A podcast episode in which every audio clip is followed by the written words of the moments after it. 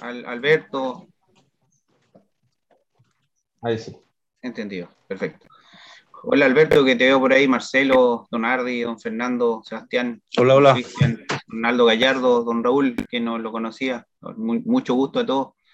Eh, Pablo, muchas gracias. Eh, la verdad es que breve, breve esto sí, en realidad es, es del interés de nosotros a partir de, de, una idea base que de hecho la hemos comentado largamente con Alberto y de hecho fue eh, originada por una conversación con Alberto. Hay que darle el mérito también a lo que, a lo que de alguna manera eh, propuso en su momento y empezó de, de, una manera muy incipiente como conversación, pero también en una lógica de, una lógica de, de cómo aportábamos al desarrollo de la actividad que hoy día tiene ya más peldaños avanzados, más escalones, está un poquito más arriba en la comuna de Cochamó, eh, y en donde nosotros eh, partíamos de la, del interés de, obviamente, de, de, lograr cerveza de calidad, que eso lo tienen que hacer, eh, digamos, per se los, los productores de cerveza, buscando, buscando ciertas condiciones especiales, en este caso,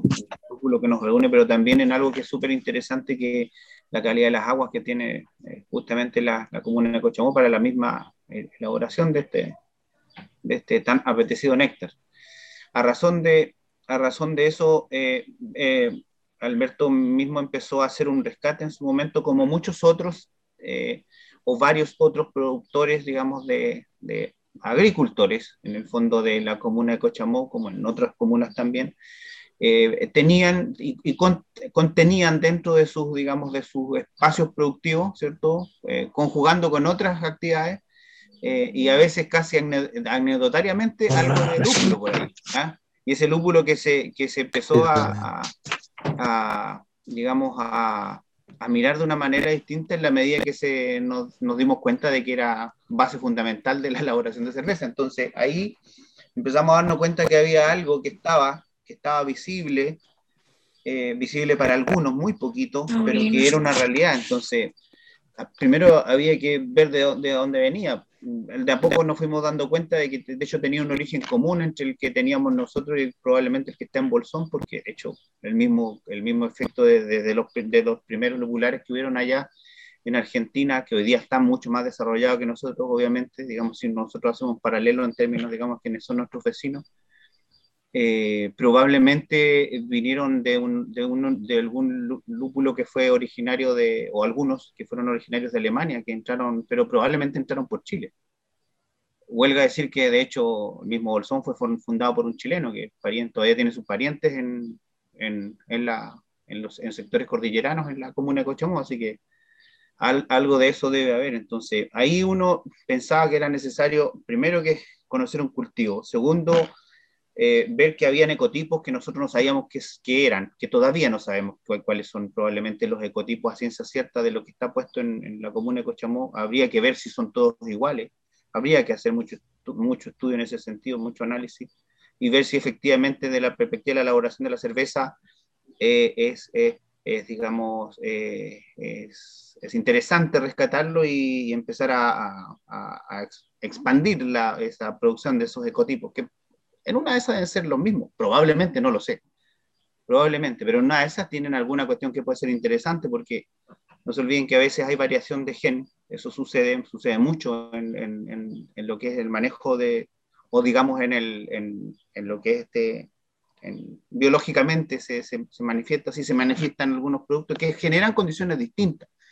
Misma, misma misma, dentro de una especie, misma variedad, pero de repente aparece una variación de gen por condiciones de, de, de, de clima, por agroclimáticas en general que pueden suceder, ¿cierto? Como muchas otras, eh, como en muchas otras situaciones, y aparece algo que es distinto. Entonces, probablemente ahí hay algo que patrimonialmente puede ser muy interesante.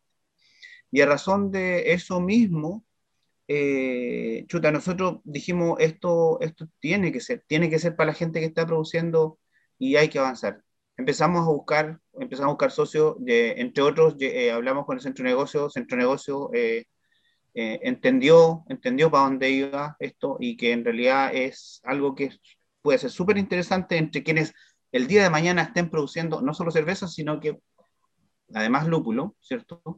Eh, y dándole una valoración a esto y ojalá identificándolo en un contexto agroecológico, porque las condiciones están de sobra en la comuna de Cochamó para, para darle un contexto agroecológico y producir en forma limpia, eh, sobre todo en eso, y, y, y, armar algo que pueda ser muy interesante. Hoy día probablemente prototipando, ¿cierto? Ojalá realizando algunos, ya empezando a realizar 2022 algunos cultivos experimentales, ¿cierto?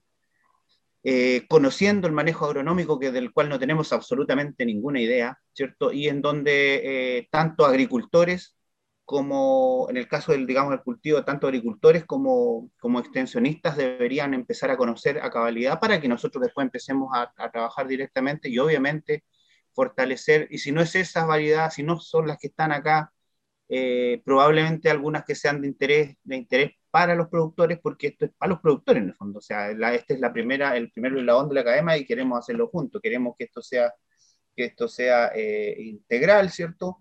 Pero, pero, pero claramente acá eh, buscando más socios. El INDAP, el INDAP en el caso de, puede, puede ayudar a fortalecer. Eh, hay, hay, instrumentos que, que, que, se pueden gestionar a través de línea, en el caso de la investigación, esto investigación aplicada que se puede hacer, entonces yo creo que por ahí hay que buscar todo esto para que baje baje algo que es fundamental, que es que la gente conozca capital humano, formar capital humano, esto es lo más importante y es lo que nosotros queremos hacer. Así que eso, disculpen que me haya detenido un poquito en esto, eh, pero eso, y, muy, muy, agradecido por, también por la oportunidad de aprender de, de, ustedes, sobre todo los cerveceros acá, que, de lo cual uno, eh, eh, si no sabemos cómo se hace una buena cerveza, no sabremos cuál es el buen lúpulo, obviamente, para eso. Oye, esto, quería acotar, disculpa, quería acotar lo que tú dices, Alex.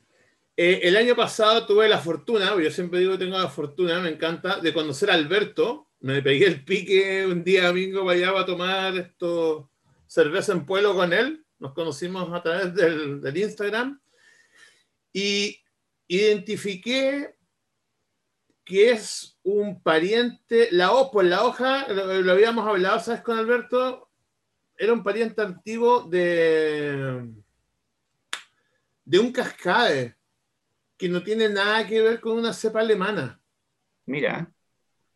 De hecho, de hecho, lo que sí uno puede pillar como para este lado del continente son estos rastros de Heller Tower. Eh, de hecho, para los que están acá en la región, hay un lupular gigante que está en el cruce de, de Totoral Fresia por el lado del lago eh, que es un, que un, que yo he sacado patillas de ahí, que es un lúpulo Heller Tower ya con, ya con terror chileno, ¿no? Antiguo, y hay campos en Chanchan. Yo, pues, en algún momento quieren conocer el campo de un amigo que es un campo antiguo, estoy hablando de un campo como de 1820. eh, trajeron lúpulo, que yo creo que lo deben haber traído como en espora o metido como la semilla en el bolsillo y eran lúpulos de Heller Tower, estos antiguos. Ahora, me, me, me, funca mucho que haya lúpulo cascade, porque también hubo mucha influencia, en Chile hubo mucha influencia británica, y tanto los alemanes como los británicos trajeron sus lúpulos para hacer sus cosas, entonces no, no me extraña que haya llegado a Bolsón o acá al sur de Chile podemos pillar estos esos dos tipos de lupulares, ¿no? Ahora, son, lúpulos que ya tienen. Yo una vez probé con el campo un amigo esto hacer cerveza con esos lúpulos, y claro, y son lúpulos que ya no tienen mucha fuerza, o sea, para los cerveceros, para poder llegar a un, a un IBU respetable, estamos hablando para hacer una. Pero no tienen fuerza, no tienen fuerza por un tema de que tienen mucha edad ya la planta. Claro, me refiero, si es que yo quería hacer, por ejemplo, y quise hacer una cream ale, ¿cachai? Que tiene un, 15 IBU, pero claro, tenía que agregar mucho lúpulo para llegar a esos 15 IBU. Entonces metía mucha clorofila en el proceso, ¿cachai? Que después me rebotaba al final de la fermentación. Mm. Disculpa, una consulta con, con el cascade, ¿uno obtiene cerveza más aromática? Eh, depende, a ver, lo que define la cerveza aromática o amarga tiene que ver la cantidad de IBU. Todos los, todos los, los lúpulos que tienen mayor cantidad de IBU o mayor cantidad de lupulina o, o que sirve para los alfa ácidos o para los beta ácidos, generalmente los utilizan para el amargor y los que tienen menos lo utilizan para, la- para las cosas aromáticas y para el sabor, porque tiene que ver con la Mm. isomerización. Mientras más lúpulo puedes isomerizar mejor, va a sacar mejor amargor, y mientras menos lúpulo los utilizáis en los, en los tramos finales para acentuar esto, el olor característico o el sabor característico. Pero a mí, me- a mí me ha tocado Heller Tower, que ha tenido 12 alfa ácido, como me ha tocado Heller Tower de 3. Va a depender de eso más que nada. Perfecto. Ahora, Eh, bueno, ¿influyen, influyen los paralelos también, lo- los climas, en la calidad de lupulina que tenga la flor? Sí, claro que sí. Mm. Pero miren, ha- hagamos algo. Enfoquémonos a lo que nos dice el centro de negocio. Después, al final, Sí, si quieren, sí. dejo el teléfono y podemos conversarlo en otra o Justamente- hacemos otro Zoom. o hacemos otro Otro Zoom. Zoom. La otra O sea, semana, igualmente vamos a dar ¿cachai? instancias de conversación para el final de la charla. Eh, la idea ahora es de dejarle el pase a, a don Hardy para que pueda hacer la capacitación. Eh, agradecemos igualmente estas intervenciones, siempre son bien recibidas, información valiosa, que me imagino a todos les interesa. Agradezco también la- el contexto que nos ha dado don Alex, que básicamente no- nos orientó muy bien, nos encuadró el por qué estamos realizando esta actividad, los requerimientos, esta- estos intereses de poder eh, rescatar la- estas variedades, saberlas, conocerlas, saber qué es lo que tenemos a disposición y conocer también las climatologías que, que pueden darse, que al menos para los que son de allá del sector cordillerano de Cochamó, por lo que conocemos, por lo que intuimos, tienen un clima privilegiado para el cultivo del lúpulo, así es que es igualmente queremos orientarlo hacia allá. Ahora le voy a dar el pase también para hacer una breve introducción a don Christian Werner, que es presidente de la, esta agrupación de productores de lúpulo, eh, que igualmente eh, están colaborando con nosotros en este proyecto. Don Cristian. Hola Pablo, Eh, bueno, agradecerte a ti por, por esta iniciativa que, que sí nos estás dando.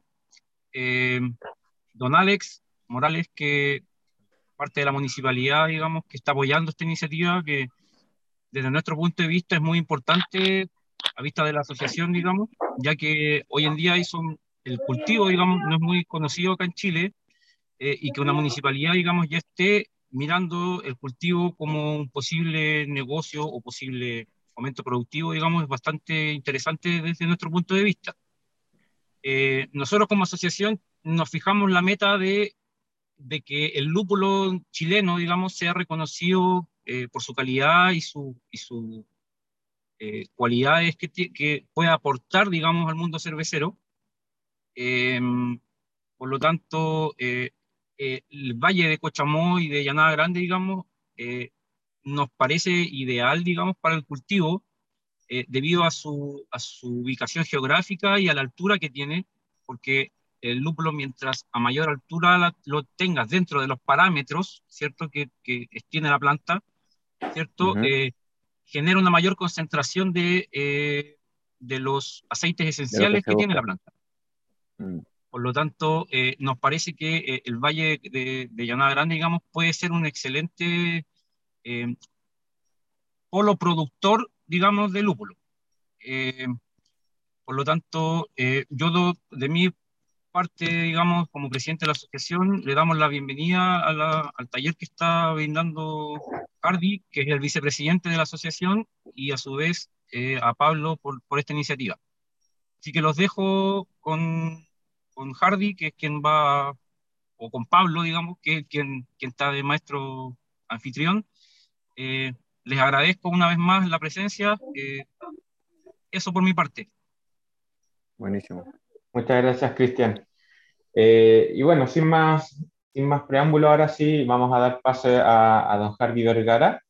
Eh, él es desarrollador y fundador de- del proyecto Lúpulos del Ranco en la región de Los Ríos, recolector de ecotipos de lúpulo a nivel nacional, diseñador y encargado de patio de lúpulos de la cervecería Kuzman, encargado de establecimiento y manejo agronómico de patio de lúpulos en proyectos de zonificación endofoclimática de lúpulos de la Universidad Austral de Chile y vice- vicepresidente de la Asociación de Productores de Lúpulo de Chile, ASOLUP. Así es que, don Hardy, eh, todo suyo el micrófono, las imágenes, las presentaciones, para que nos pueda presentar lo que nos quiera comunicar para esta charla. Bienvenido. Muchas gracias, Pablo. Buenas tardes a todos los presentes. Eh, también quiero agradecer en, en, este comienzo a don Alex, que, bueno, por parte del instrumento productivo me llama la atención, el interés y es muy genial lo que está haciendo él en el hecho de circunscribir todos estos actores y como municipalidad preocuparse de sus cerveceros, sus productores eh, dentro de sus emprendimientos, cosa que yo no he visto en, todos estos años de lupulero en ningún otro lugar, lamentablemente. Así que eso estaba muy bien. Y bueno, para comenzar, ya algo dijo Pablo de, de lo que yo sé de lúpulo, que ya es una planta que conozco hace más de 30 años. La comencé a trabajar aproximadamente el 2010. Eh, con fines cerveceros, con fines productivos y económicos. Ahora bien, voy a compartir la pantalla, Pablo, para ver el tema de la presentación. ¿La pueden ver, ver, todos bien, cierto? Sí, ahí ya se está viendo. Ya, súper. Bueno, el título de esta charla es El lúpulo, un cultivo que llegó para quedarse. Ya vamos a ver dentro de la historia, como mencionaba Raúl también, que muy, muy entendido en el tema, por lo que se ve. Eh, es un cultivo que está existiendo aquí ya desde el año 1850, pero lamentablemente no se ha podido desarrollar como tal, en, como tal eh, cultivo que existe en Europa o en el norte de América o en Asia, ¿ya? Pero estamos apuntando hacia allá y bueno, ahí vamos a ir viendo mediante la presentación a lo que nos estamos abocando. Eh, para comenzar aquí, mm, esta foto me encantó, la saqué de internet de una página de turismo donde podemos ver la desembocadura, ¿cierto?, de Río Pueblo. La mayoría de las personas que están presentes son de allá, de la décima región. Así que los que no somos de allá nos sentamos esta envidia de ver ese paisaje tan lindo. Pero también aquí al lado tenemos un lúpulo que es lo que nos conlleva esto. Eh, dentro del temario que hoy día vamos a ver, vamos a hablar un poco sobre lo que es el lúpulo como planta. No la vamos a detallar genéticamente ni fisiológicamente en términos agrícolas, ¿ya? Ustedes ya la conocen, habrán leído seguramente, vamos a hablar un poquito de él con respecto a, a, a planta, ¿ya? Como individuo.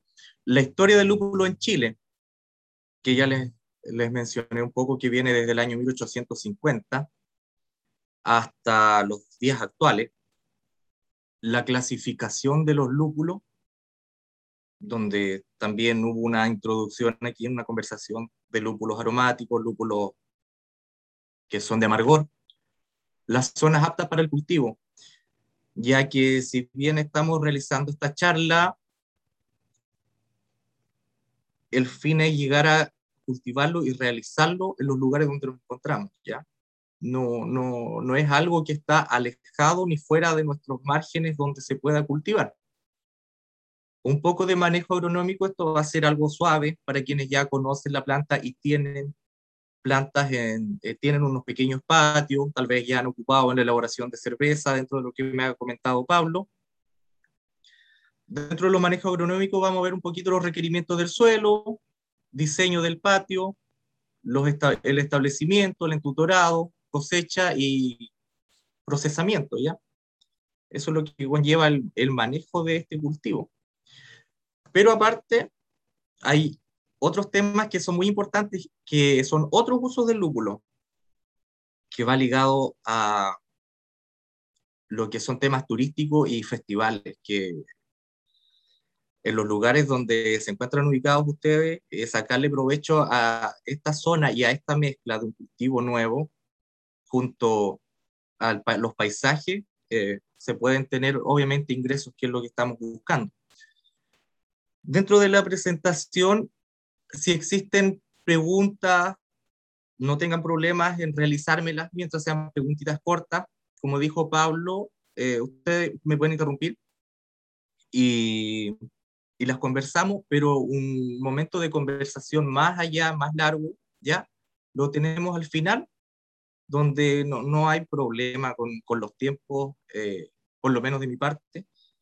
Todos tenemos seguramente eh, este tiempo destinado, un par de horas, pero nos podemos quedar conversando después de esto porque siempre surgen dudas y cosas que van saliendo en el momento. Bien, ¿qué es el lúpulo? Eh, esto, esta es una planta que brota anualmente a partir de una cepa enterrada. ¿Qué significa una cepa enterrada? Es que esto, nosotros tenemos una raíz. Esta planta comienza a brotar en la época de primavera, ¿ya?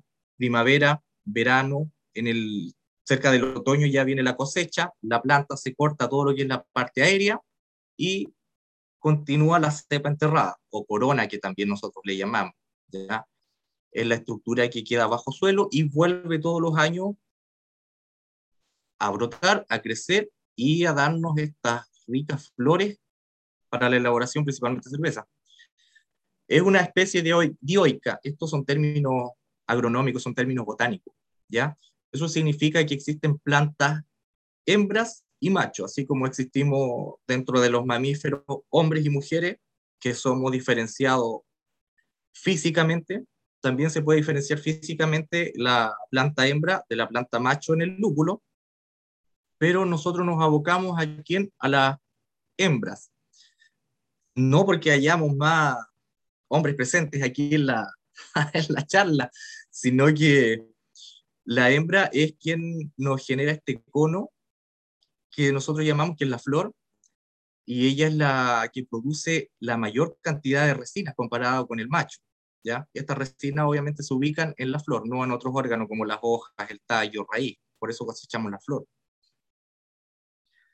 Esta es una enredadera robusta que crece hasta 8 metros de altura. Esto de 8 metros de altura es un poco de literatura, ¿ya? siempre uno tiene que basarse en cosas más científicas, pero en la realidad existen plantas que van desde, que llegan hasta los 4 metros, a plantas que yo he visto naturalizadas que están en los 10 metros de altura, pero ya realizar un cultivo a 10 metros de altura es algo bastante engorroso. Así que por convicción, por promedio, se habla de 8 metros de altura. La importancia cervecera para el uso de las flores, que son los conos que nosotros llamamos, es que estas nos entregan un amargor, aroma y otros atributos en la elaboración de cerveza, ¿ya? Por eso es su uso en, en esta bebida.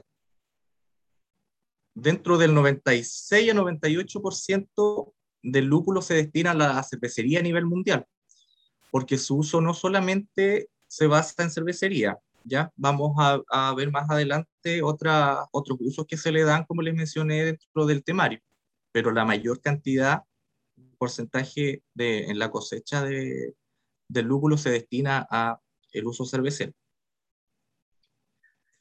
Bien, ahora vamos a ver lo que es la historia del lúpulo en Chile, que es algo nostálgico y muchas veces desconocido para los cerveceros, para quienes tienen planta en su casa, o como historia en general, a quienes les apasiona la historia. Em, en el sur de Chile, eh, durante el proceso de colonización, esto fue en el año 1945 aproximadamente, bajo la ley de migración de Manuel Bulnes, si no me equivoco, quien fue el encargado de traer de, tener un enviado, un emisario a Alemania para que colonicen tierras sureñas y darle un, auge industrial a esta parte que no se estaba utilizando del país, trajeron esta migración.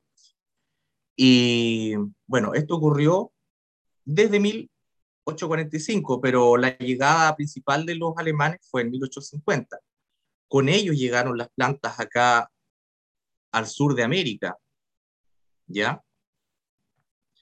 Aquí tenemos una foto de una banda alemana que no recuerdo muy bien, ellos parece que tuvieron una, un percance en el camino, creo que iban de Osorno a Puerto Vara, Y bueno, en el trayecto se, han tomado una foto. Esto es como para, para mostrar la, un poco la colonización, ¿ya? Una foto de los colonos acá en el, en el sur. También el inicio de la cervecería en Chile comenzó con la cervecería Ebner, que seguramente varios conocen dentro de lo que han leído, quien fue, se habla de que él fue el pionero en las actividades fabriles totalmente desarrolladas en Chile y para los chilenos. Esto significa que era una las primeras cervezas chilenas. Pero este caballero Ebner le compró esta cervecería a otro caballero que era de apellido Rudloff, quien la había comenzado, me parece, como el año 1548 a desarrollar. El tema es que era una bebida poco conocida, esto es en Santiago, ¿ya? Era una bebida poco conocida, no había muchos insumos, la calidad tampoco era muy buena, así que él quebró, le vendió la cervecería a este personaje Ebner, quien tuvo un desarrollo gigante, ¿ya? Y después pasó a formar parte de lo que era las Cervecerías Unidas de Chile, actualmente CCU. En 1851, vamos a volver hacia el sur, nace en Valdivia la primera cervecería de Chile fundada por Carl Advanter en la ciudad de Valdivia. Carl Advanter o Carlos Advanter, eh, él era una persona, un boticario, ¿ya? Era como un, un, químico de estas personas que trabajan en la farmacia. Así que tenía mucho conocimiento de, de, para el desarrollo de cerveza, ¿ya? Todo lo que eran los procesos y elaboraciones de, estos, de estos químicos, sabía sobre temperatura, estado de las aguas, inocuidades, y él fue el gran desarrollador de la cervecería acá en, esta zona. Aquí tenemos una etiqueta que llama la, siempre ha llamado la atención porque Carlos Advanter en su etiqueta siempre ponía al diablo. Yo lo encuentro muy monono. Aquí podemos ver un diablito sentado en un barril. ¿Ya? Esto es como algo anexo. Ahora vimos lo que es cerveza. El lúpulo dijimos que llegó por los alemanes, pero también dentro de los lupuleros, por así llamarlo, existen lo que son los pioneros del lúpulo. No los pioneros, sino el pionero, que este personaje Don Silvestre Ochagavía. Este caballero en 1851 introdujo las primeras plantas de lúpulo a Chile que están detalladas o escritas en, en los libros. Este personaje era una especie de filántropo, por lo que yo tengo entendido, no solamente conversando con Carlos Advanter para darle el auge a la cervecería y a todo el tema industrial a nivel del sur, le planteó que traigan lúpulo desde Alemania, sino que también este personaje fue el encargado de traer las primeras cepas de uva a Chile. Así que por lo tanto el desarrollo que le dio este hombre al país es, muy grande y desconocido. A nivel nacional, a partir de 1861, comenzó la producción en la zona centro-sur. O sea, ya eh, habían lupulares, principalmente en Valdivia, que estaban produciendo estas flores en Valdivia a partir de 1844 se produjo, bueno, y luego se extendió al sur, pero fracasó su producción. En el año 1937, es increíble, ya saltamos casi 50 años, se alcanza una máxima producción del lúpulo a nivel nacional, que son 50 hectáreas, ya, donde se alcanzó una producción de 400 kilos de flor, lo cual es muy bajo comparado con lo que se está obteniendo en estos momentos a nivel mundial por hectárea, que rondan los 2.000 kilos. Pero también ha existido un avance y un mejoramiento genético en plantas. Ahora, estas 50 hectáreas eh, fueron establecidas por el grupo de Barjas, ¿ya? que son los principales productores de lúpulo a nivel mundial. Y bueno, en esos años ya estaban con los ojos en Chile. Dentro de estas producciones antiguas, la usanza o cómo se realizaba el cultivo no era precario, sino que no existían los conocimientos que tenemos ahora para desarrollarlo. Se usaba mucha mano de obra, eh, existían muchas personas trabajando dentro de los lupulares al momento de las cosechas. Los patios tampoco eran como los actuales. Se ponían varas muy altas de madera, de 8 o 9 metros, ¿cierto? Se enterraban y desde una sola vara se tiraban muchas cuelgas desde lo que es la punta hacia abajo, como en triángulo, formando un cono alrededor de esta vara. Y ahí se, comenzaron los primeros desarrollos del lúpulo en altura a nivel de patio. Aquí podemos ver otra foto, pero esto lamentablemente no es Chile, porque ya vimos que en 1937 tuvimos la mayor cantidad de 50 hectáreas, donde la gente se, de, los lugares, eh, principalmente Alemania, Checoslovaquia, ¿ya?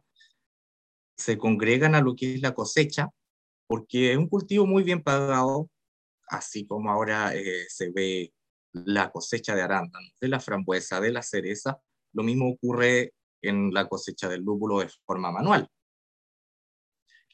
La gran cantidad de gente que les mencioné que se usaba eh, dentro de la antigua usanza, aquí podemos ver una fila donde pueden haber 100 personas, ¿ya? Lo mismo que una berry, la, la cantidad de mano de obra que se necesita es muy alta. Ahora existe maquinaria, una gran diferencia. La familia iba toda a cosechar. Yo hace seis años, me parece, eh, de casualidad, en una cosecha acá en Chile, me encontré con una, conocí a una persona, la Gudrun Kausel, que ella es bioquímica de la Universidad Austral, profesora, y por esas cosas la vida nos ligamos en el tema cervecero, la invitamos a una cosecha y ella, pero invitó a toda su familia, su esposo era alemán, sus hijos también eran alemanes, pero estaban viviendo acá en Chile. Ella lloraba porque recordaba su niñez cuando salía con sus abuelos, con sus papás, a las cosechas de lúpulo eh, en el lugar donde ella vivía. Justamente vivía en Hallertau, la provincia de Hallertau, donde se encuentran los, los mayores lupulares en esa zona. Como les, como les muestra la foto, es, una, es un festival esto una, cosecha donde va toda la familia. Hay mucha tradición, lo que también se realizó en su momento en Chile. Eh, eso era lo que ocurrió durante los años antiguos. Ahora, hablando recientemente en Chile, como dice el título, en 1980, cosa que ya no es tan reciente porque estamos hablando de 41 años, ¿cierto? Desde el 80 ahora, 2021 la Facultad de Ciencias Agrarias de la UACH, la Universidad Austral de Chile, donde yo estudié, eh, se realizó un proyecto Corfo donde se realizaron ensayos para buscar zonas agroclimáticas. ¿Qué significa esto de buscar zonas agroclimáticas? Son lugares donde mejor se iba a desarrollar el cultivo del lúpulo. Justamente la persona que lo desarrolló fue un decano, profesor mío, y en su momento conversamos cuando yo retomé, no retomé, cuando yo tomé el tema de trabajar y dedicarme al lúpulo, sin saber que esta persona también, mi profesor, también lo había hecho en esos años. Em, él había hecho este estudio de zonas agroclimáticas, como les, les comento, para ver los rendimientos. Esto lo realizó en Talca, puso unas plantas en Chillán, en Temuco, en Valdivia y acá en Osorno. Y ahora por casualidad ando en Osorno, así que desde acá estoy presentando. De luego, en el, eso fracasó, ¿ya? La Corfo no le pudo seguir eh, financiando el proyecto, lamentablemente, sí que quedó a media. alcanzó a hacer unos análisis de los lúpulos, de las flores, dijo que en su momento eran muy buenas, por ahí están los papers, los escritos de él, pero no pudo llegar a fin. En 1998, nuevamente se realizó otro intento de producción de lúpulo a nivel nacional. Esto fue en el INIA, el Instituto Nacional de, de Investigación Agrícola, Tamelaique, en Coyhaique. ¿Ya? Esto fue un programa de evaluación y propagación de variedades comerciales, cuyo fin era el establecimiento y la producción. Esta persona también es conocido de, de nosotros, bueno, nosotros como dijo al hablar de nosotros, digo Cristian, eh, estamos dentro de una asociación de productores de lúpulo a nivel nacional que se está formando ahora, ¿ya? Dentro de la cual obviamente nos juntamos los, los productores y queremos darle, estamos dándole el auge a este cultivo. Y la persona que en 1998 hizo esta investigación también está participando dentro de esta agrupación. Él es Osvaldo Toiber, quien ahora vive nuevamente vive en Coyhaique porque él estuvo viviendo en Estados Unidos. Y él trabajó allá realizando este, este estudio que tampoco llegó a fin. ¿Ya?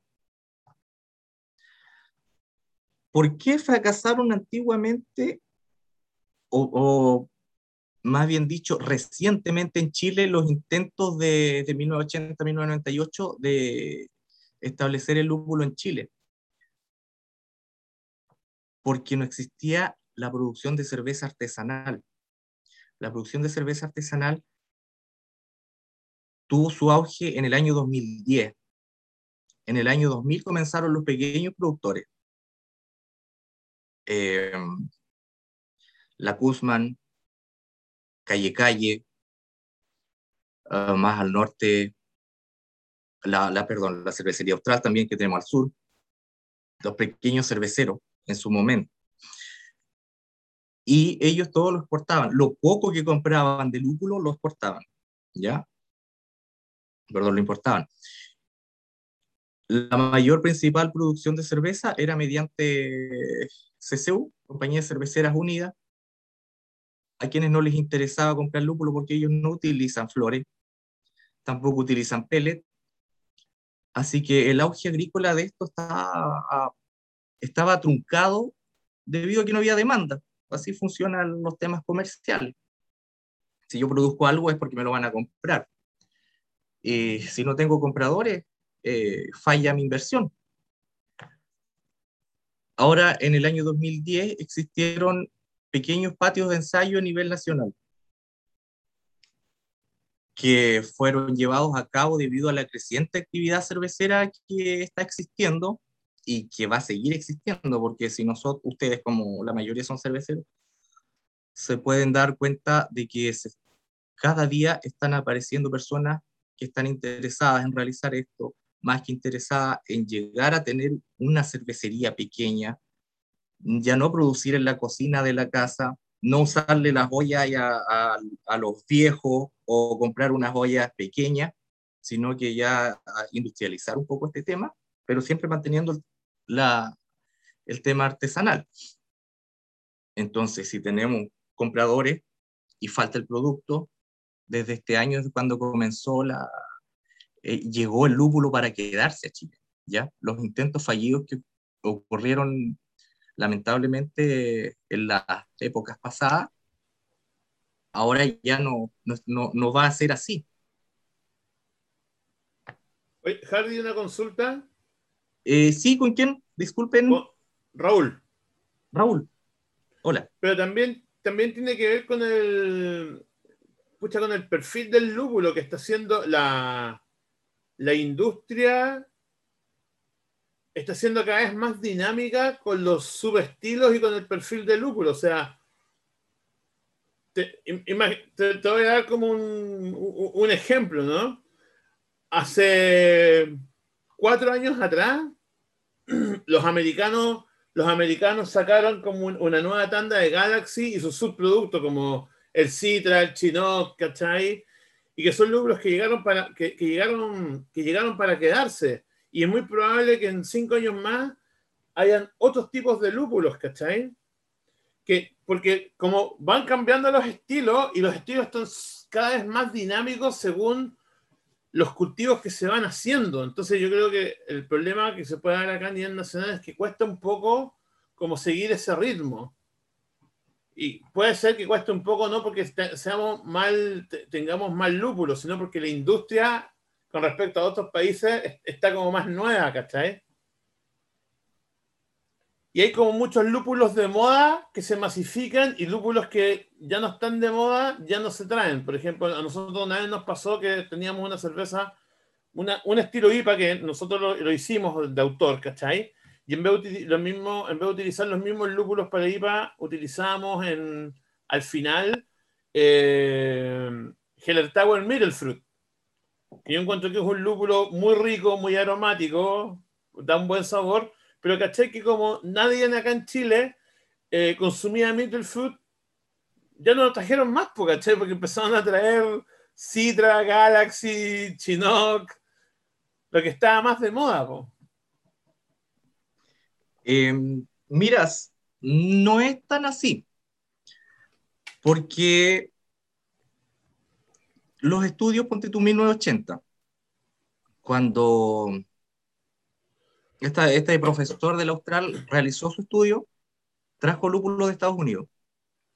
Ya. No habían compradores. No sacaba nada de tener en ese momento lo que estaba de moda y que aún está de moda. Ahora, en 1998, cuando Osvaldo Toiber trajo a Chile Chico también eh, los lúpulos, yo recuerdo cuando fui allá a ver lo que quedaba del ensayo, eh, había chino de los que tú eh, mencionaste, había Cascade, Vilamet, ya, que son lúpulos que actualmente se usan, pero no habían compradores. Ahora, con respecto a lo que dices, también es muy real el tema de que cada 10 años están saliendo una cantidad de lúpulos nuevos, porque ahora probar el Hugh Melon Mandarina Bavaria, uff, son pero riquísimos. Eh, cuando pruebas algunas cervezas que están hechas con ellos, sí. Para quienes tenemos un poco más de conocimiento cervecero, pero para el público general al que tú le vendes la cerveza no distinguen absolutamente nada. Si bien las personas han tenido esa tendencia de pasar de cerveza industrial, que ya sabemos la que existe en, en Chile y solamente la hace una empresa, a lo que es cerveza artesanal, existe un cambio notorio de una a otra. Todos prefieren pagar un poco más, pero tomar algo bueno. Pero tú en ellos no vas a, no, ellos no te van a decir, mira, estoy tomándome una, una IPA hecha con un ice tanto, ya no saben nada de lúpulo, ni, no, no, no, a lo que voy yo es que también las cavas cerveceras han abierto, han abierto mucho la mente de las personas, como en Santiago tiene Birvana, ¿cachai? En Osorno tienes Birmanía, eh, en Puerto Varas tienes el Mago Bar que se, dedica como a traer cervezas de distintos tipos, ¿cachai? Entonces está entrando mucha influencia, esto, mucha influencia sobre todo gringa en, el uso de los lúpulos, ¿cachai? Ahora, yo en lo personal, yo soy, me gustan, pero soy más tradicional. A mí me gustan como los buenos lúpulos alemanes, los buenos lúpulos ingleses para hacer cerveza. No, no soy tanto de Citra, Bavaria, Mandarín, Spice, no, no, me gusta como las cosas más simples, pero hay, un, hay una apertura mental, claramente, con, con, todo esto, y las personas también tienden a buscar esos sabores también, también ahora, ¿cachai? Sí, sí, sí existe esa, esa tendencia, pero mayormente dentro de los cerveceros. El que sí está conociendo sus lúpulos, el que sí está realmente interiorizado en los temas aromáticos. Ponte tú te voy a dar un dato.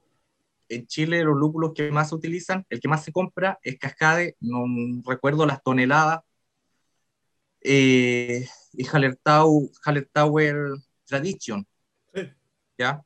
Eh, Cascade se desarrolló en 1957, me parece. ¿Te das cuenta de la cantidad de años? Salió a la luz pública en el 76, casi 20 años después de que lo crearon. Y ahí vienen los temas del royalty que tú dijiste. Eh, haces una, estás realizando una investigación en una nueva variedad, una planta, entonces tienes más de 15 años de trabajo y tienes que cobrar por esos 15 años de trabajo, ahí vienen los royalties. Obvio. Ya. Eh, ya. En el tema de clasificación de lúpulos ahora, ahora lo, lo, lo que continúa, tenemos lúpulos de amargor, que comúnmente se habla sobre aquellos que tienen un 8% de ácidos alfa. Tenemos lúpulos de aroma que están bajo los 8% de ácidos alfa, aunque también tenemos lúpulos de 6 ácidos alfa que los usamos de amargor, pero son medidas estándar de acuerdo al libro, ¿ya? Para que no, no digamos de 8 para arriba yo tengo un lúpulo de amargor, de 8 hacia abajo tengo un lúpulo de aroma. Disculpa la consulta. Consulta, disculpa. Eh, ¿Esta información la vamos a compartir en Gmail? Porque estoy tomando Es- apuntes. Sí, Marcelo, esta, la ¿puedo información? Pablo me pidió la presentación y no hay problema, ya se la envié en formato Buenísimo, PDF, si no va a ser muy pesada. Así que va a estar disponible para todos y creo que la grabación también. Sí, se lo vamos a hacer llegar por correo electrónico una vez terminada la, la capacitación. Buenísimo, gracias. Sí, no hay, no hay problema en eso. Eh, lúpulos de doble propósito. Comúnmente son los lúpulos nobles, de los que habla Raúl, que más le gustan, que son estos lúpulos europeos. Son ideales tanto para amargor como aroma. Ahora, hay algo que quiero rescatar nuevamente de lo que dijo Raúl al comienzo. Si yo voy a hacer una IPA, mi IPA, mi IPA me la define la cantidad de IBU, ¿cierto? Pero yo esa cantidad de IBU se la puedo dar con un lúpulo de aroma. Voy a ocupar más, pero voy a llegar a la cantidad de IBU. Al ocupar más, ¿qué voy a hacer? Voy a gastar más dinero. Entonces voy a comprar un lúpulo que tiene más ácidos alfa y voy a ocupar menos cantidad. Por ejemplo, en vez de ocupar 4 kilos, voy a ocupar uno. ¿ya? Ahí vienen estos juegos para los cerveceros, quienes realizan la, las cocciones. Y, y también el tema de lúpulos alternativos, que a veces si yo no tengo uno, lo puedo suplir con otro. Existen tablas que están muy claramente detalladas en, en Internet y ahí podemos ver qué usar por qué. ¿Ya? Bueno, dentro de estos lúpulos de doble propósito o lúpulos nobles, eh, tenemos Perle, los Hallertauer, Multifresh, eh, Tradition, Taurus, la mayoría que viene de la provincia de Hallertau. Ahora la importancia cervecera es por el uso de las flores, ¿cierto? Que ya lo habíamos visto de antes, se los mencioné. Quienes nos van a entregar amargor, aroma y otros atributos que no me los va a entregar otra planta. Por eso el lúpulo se utiliza en la elaboración de cerveza. Eh, nuevamente el 96 y 98% del lúpulo se está destinando a la cervecería y el menor porcentaje se está destinando a lo que es la cosmética y al uso alimenticio. ¿Ya? Es bastante interesante. Dentro de lo que es el tema alimenticio, recuerdo una vez haber probado unos helados de lúpulo. Yo dije, estas cosas no deben saber a nada, o muy malitos. Eh, probé unos perles, no eran buenos, pero probé un lúpulo, perdón, un helado con lúpulo cascade, o me lo repetía. Nunca más lo volví a probar. pero En era muy España, rico. lo utilizan, en España lo utilizan, disculpa, como industria farmacéutica. eh, lo utilizan como relajante para los, los cólicos las mujeres que entran en método en periodo menopáusico y en la andropausia del hombre, ¿cachai? Eh, lo utilizan para, para lo mismo, más que nada, porque por, por lo que entendí yo, por lo que entendí yo, lo utilizan como fitofármaco. Sí, Efectivamente, es como utilizado, fitofármaco. es, un- es un, es un fitofármaco, justamente. Claro. Sí. Entonces lo utilizan para eso. Bueno, y demás, pues si es el primo cercano de la de la cannabis, yo creo que si- Así es. igual, igual con, el, con el calor igual le puedes extraer otras cosas que si lo quemáis, yo, yo, yo sé que si lo quemáis pega. Sí, pues, sí, pega. El- claro, la diferencia con la cannabis es que no produce la resina, no produce el THC. Claro, Claro. Así que por lo tanto, eh, efectos alucinógenos no vas a tener. Relajantes sí. Eh, eso lo Aunque que voy. tampoco- Sí, Aunque todo Eso es lo que voy. alucine. sí. Dentro de, de las zonas aptas aquí para el Disculpa, Ardi, ¿sí? La eh, yo lo probé, de hecho Alberto me lo recomendó en mate, Sí, en mate se, se en mate amargo. En dulce no sé, no tomo mate dulce, pero en, amargo y sí. Sí, una buena mezcla. Muy buena. Mira, Sí, o demás. Un mate amargo con algún lúpulo rico. Mandarina Sí, sobre todo un aromático, porque bueno, ahí me hace, me, me hace sentido algo. eh, el, el- el que tenía el lúpulo que tiene Alberto, eh, muy aromático, muy aromático. Y con el mate era una cosa, pero a los sentidos impresionante. claro, te- esas resinas sí te despiertan lo- los sentidos Sí, al momento, los sentidos del olfato. el olfato, sí. Uno lo- los, puede- los puedes distinguir. Muy agradable. Muy Se agradable usa, tomar mate como, con- se usa como té, ya, Ah. se usa en hierba, se usa como relajante también. Sí. Lo vamos a ver al final. Así que ahí lo, un poco, vamos a ver un poco, así que ahí lo, va- vamos a guardar esos comentarios. Las zonas aptas para el cultivo, como mencioné delante, no sacamos nada de hacer una charla si estamos, eh, ustedes son de, del trópico, lugar donde no crece. Este cultivo se desarrolla entre los 35 grados Celsius, perdón, grados Celsius, los 35 grados de latitud y los 50, entre los 35 y 55 grados de latitud. En el hemisferio norte, a ver, no tengo el mouse, pero aquí con la mano podemos ver aquí esta franja, ¿cierto? Dice 35 aquí abajo y 55 ahí arriba, imagínenlo. Una franja que atraviesa el hemisferio norte, de este oeste. Tenemos la zona de Estados Unidos, donde se cultiva el lúpulo. Europa, aquí podemos ver España. En la provincia de León se cultiva. Aquí un poquito por Francia. Eh, la parte central de Europa, como les mencioné, Checoslovaquia, eh, Alemania. Los mejores lúpulos dicen que son los checos. Ahora, en la parte de Asia también, Tailandia es un productor gigante de lúpulo. El otro es eh, donde fue la guerra 1960, me olvidé. Eh, de la Vietnam. Vietnam, justamente, Vietnam, productor de lúpulo. Ahora, eso, esos datos nosotros los extrapolamos al hemisferio sur, ¿ya? La misma franja, porque los mismos climas que existen en el hemisferio norte, nosotros los extrapolamos al sur y obtenemos lo mismo. 35 grados y cua- y 55 hemisferio sur. ¿Por dónde pasa la franja? Argentina y Chile. Que nos interesa a nosotros, Chile, ¿cierto? ¿ya? Ahora este mapa está mal dibujado porque los 55 grados dan acá abajo por lo que es el, el océano. tiene, tiene un error ahí, pero se entiende. Sudáfrica, ya, también puede producir lúpulo.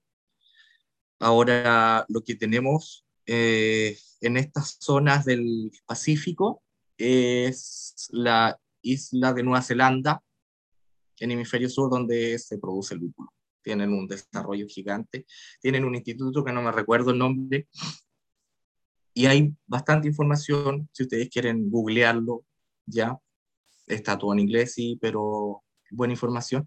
Me parece que funciona muy bien con el traductor, eh, y ah, bueno, hablan mucho sobre lúpulo, Australia, ya. Estos son los lugares donde se puede cultivar, entonces nosotros no estamos exentos de tener este cultivo. ¿Por qué en estos sectores? Porque el lúpulo crece, ¿cierto? Obviamente lo que necesitamos es que la planta crezca y florezca entre, esto, entre estas latitudes, porque yo lo que cosecho es la flor. En Talca tenemos aproximadamente los 35 grados de latitud y en la región de Aysén aproximadamente tenemos 45. En este momento nosotros estamos todos aquí en la décima región. Estamos dentro del rango, dentro de las latitudes. Puerto Montt me parece que está ubicado a los 41 grados, eh, como los 42 el sector de Pueblo. ¿Ya? Los vientos fuertes me pueden dañar los tallos de lúpulo, que es algo que sucede si yo me voy a Coyhaique, si yo me voy a Chile Chico, donde existe la plaza del, del viento, no, recuerdo cómo es que se llama esa plaza, donde te paras y hay mucho viento. Pero sí lo puedes desarrollar porque existen muchos valles en estos, lugares. Ellos desarrollan eh, agricultura frutícola como es la cereza, la frutilla. Hay muchas temperaturas en verano, ya lo que sí me sirve para desarrollar el cultivo del lúpulo. Disponibilidad de agua. ¿Por qué? Porque si yo ya estoy más al norte, no significa que desde Talca hacia el norte ya no voy a poder cultivar lúpulo. Sí se puede, pero voy a tener un poquito de limitantes ya, como temperaturas, disponibilidad de agua, existe una sequía tremenda. Entonces tenemos que buscar las mejores zonas, las zonas óptimas, ¿ya? Aquí tenemos el, el mapa de Chile, donde estamos ubicados Talca. Logran ver, ¿cierto?, donde mueve el cursor que estamos en Talca. Ahí tenemos los 45 grados de latitud y los 55 hasta donde puede crecer es acá en el, en el océano, en el mar. Pero en Punta Arenas no se puede cultivar ya, porque hay otros temas que son las horas de luz, temas agronómicos más, más acabados, que me van a impedir el desarrollo de la floración. Sí, se van a, va a florecer mi planta, pero de muy mala calidad. Entonces va a ser más caro realizar el cultivo que los retornos que yo voy a tener. ¿Qué nos importa a nosotros en este momento para la charla? Es donde estamos ubicados aquí, aproximadamente 41 grados de latitud en la zona de Cochamó, Pueblo, Llanada Grande, El Manso, si no me equivoco, ¿ya? Aparte que al lado tenemos a los vecinos subiendo un poco los cerros y volviendo a bajarlo, el Bolsón. El principal productor, la, zona, la principal zona productora de lúpulo en Argentina. Bueno, ahora que estamos hablando sobre el bolsón, que también se mencionó delante. El lúpulo llegó a Chile por los inmigrantes alemanes.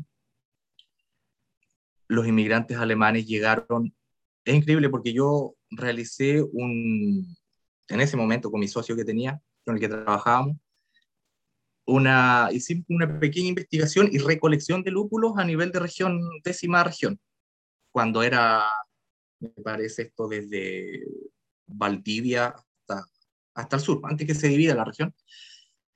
Y la mayor cantidad de plantas las encontramos en las riberas del río Río Bueno. Nosotros encontrábamos plantas, iban poniendo los pines en el mapa. Un pin por cada sector, por cada planta que encontrábamos. La mayor cantidad las encontramos en las riberas del río Río Bueno. En un momento lo relacionamos con el tema que existía un ramal ferroviario que iba desde La Unión hasta Lago Ranco, que es ya la precordillera. Pensábamos que debido a eso había existido lúpulo que se había eh, esparcido en ese sector. Yo vivo cerca... Una, ¿Sí? una consulta.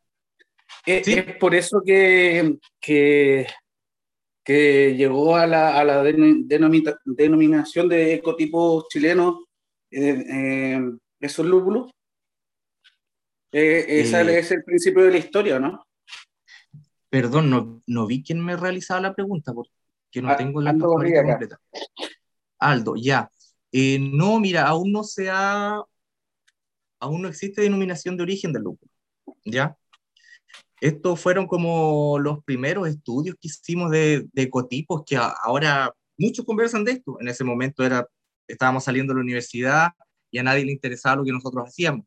Ahora estamos enseñando sobre el cultivo ha pasado el tiempo. Bueno, pero no, no, no por eso sea, se, se, se da como denominación de origen a ese sector.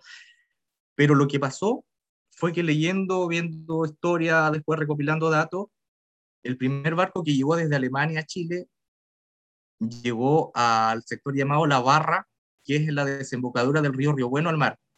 Era un río navegable hasta antes del año 1960, eh, cuando ocurrió el terremoto.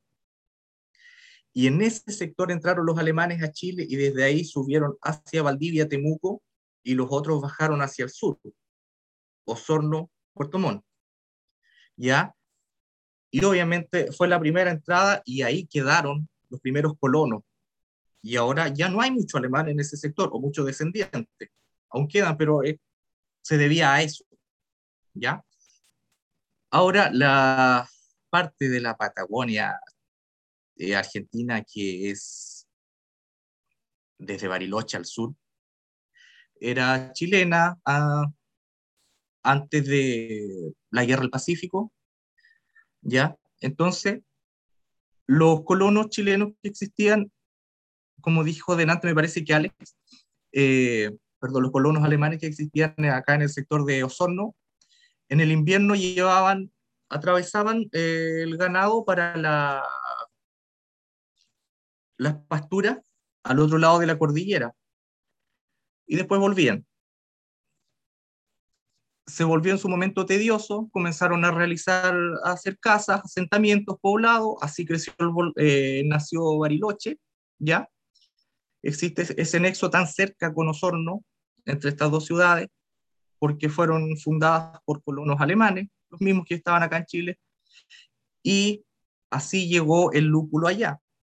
Aunque los argentinos también dicen de que fue por un barco que llegó con inmigrantes de, Inglaterra, no recuerdo el nombre de, ese barco, de esa boleta, eh, porque no, no, como que no quiere, se quiere aceptar el origen del lúpulo allá por Chile, ¿ya?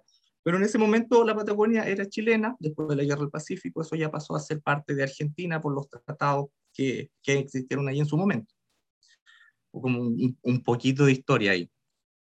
Ya vamos a ver ahora lo que es un poco más sobre el manejo agronómico del, del cultivo. No sé cómo vamos con la hora, nos vamos alargando, estamos bien, porque a veces de repente es tedioso. ¿Me escuchan? Sí, eh, son las 4.10. Vamos, sí, vamos bien, relativamente bien. Ya. Vamos a entrar ahora más a lo que es el manejo agronómico, pero de forma suave, del cultivo del lúpulo. Existen requerimientos de suelo para realizar este cultivo, ¿ya?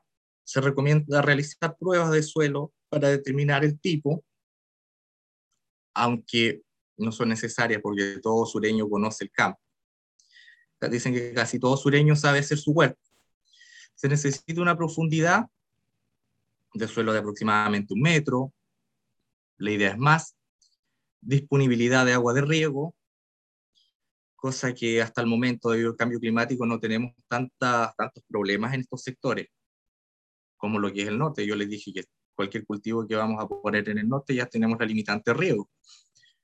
Bueno, si son suelos arables, cultivables y regables con infiltración de agua, yo siempre hago esa pregunta. Si sus suelos son arables, su vecino cosecha, cultiva, realiza agricultura, sí, entonces se puede realizar agricultura, podemos poner lúpulo. Preferentemente se habla de suelos planos, ¿ya? Pero esto, eso es literatura, porque vamos a hablar de suelos planos cuando vamos a poner 20 hectáreas.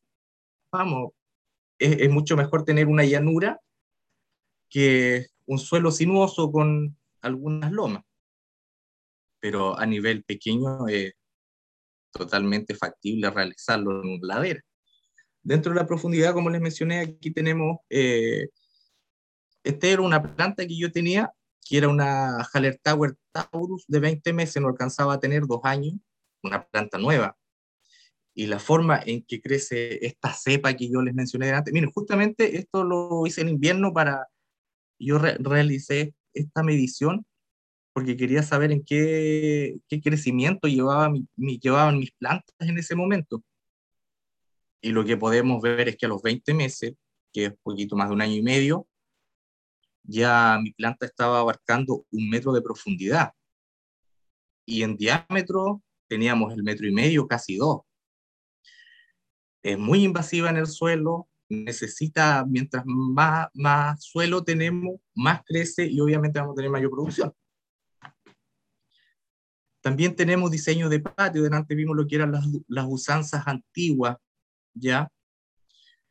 Como esta es una planta trepadora, similar al poroto, que es lo que más conocemos, eh, es necesario un sistema permanente de entutorado. ¿Por qué permanente? Porque todos los años mi planta va a volver a crecer, entonces yo todos los años voy a tener que tener este sistema entutorado para que ella crezca, ¿ya? No es algo que termino el cultivo, lo saco, vuelve a brotar, lo pongo, no, porque es un trabajo gigante, ¿ya? La forma natural en que las plantas crecen es esta, Humulus lupulus es el nombre científico que significa como el lobo del bosque, ¿ya? Porque lo que hace es abrazarse a los árboles, según los romanos, hasta que los mataban, pero el lúpulo no, no mata, no mata a los árboles, solamente se abraza a ellos y los envuelve. Entonces, por eso nosotros necesitamos un sistema permanente de tutorado. ¿Qué significa esto? Que vamos a necesitar poste, un cableado, cableado en altura ya, y anclajes que me van a asegurar la estructura para soportar el peso de nuestro lobular. Aquí nosotros podemos ver los postes, el cableado, ya, son esas líneas. Esto es en, me parece que esta foto es, la tomé ya en lo que está más cerca de, de Pueblo, um, Ahogado. Mallín Ahogado, en el bolsón. Eh, ya podemos ver eh, los anclajes, son lo, tal cual lo dice la palabra, cables que me van a, van a, suelo y me agarran los postes para que esto no se me, los postes, supongamos que cada mano es un poste, entonces aquí entre medio voy a tener planta, si yo tengo mucho peso, mis postes van a tender a hundirse. Y los anclajes van desde poste al suelo, entonces me, van a, a, aguantar este pandeo que ya, estos materiales utilizados deben soportar no solo el peso de las plantas del lúpulo, sino también los vientos y las lluvias fuertes.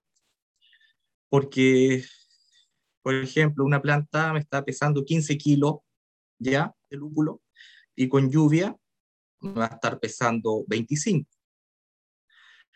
Entonces, mi estructura tiene que aguantar todo ese peso.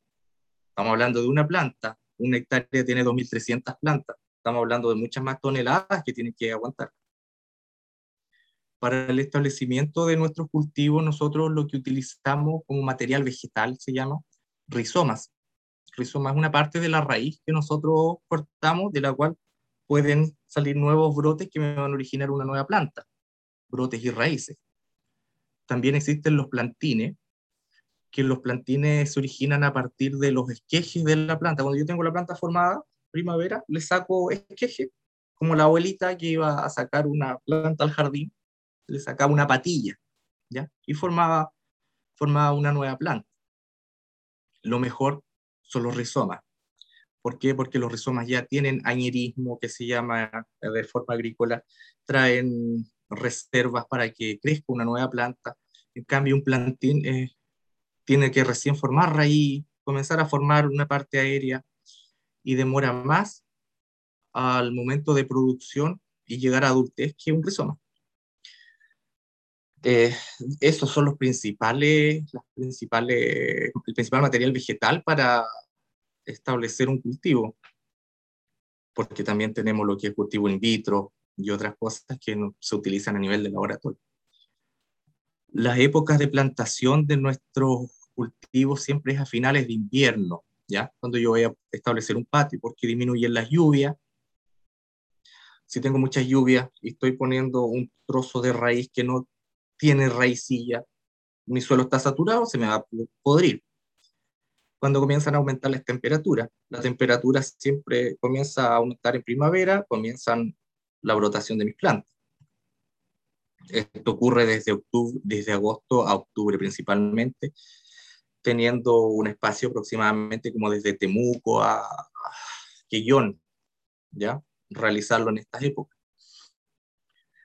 Aquí abajo tenemos una foto donde eh, esto fue un, un huerto, me, compraron rizoma en julio, fue pleno invierno, muy lluvioso, yo les dije que no, que no, que no los planten, que se esperen, porque los, los rizomas pueden esperar un mes si los tenemos con las condiciones aptas sin meterlos al suelo.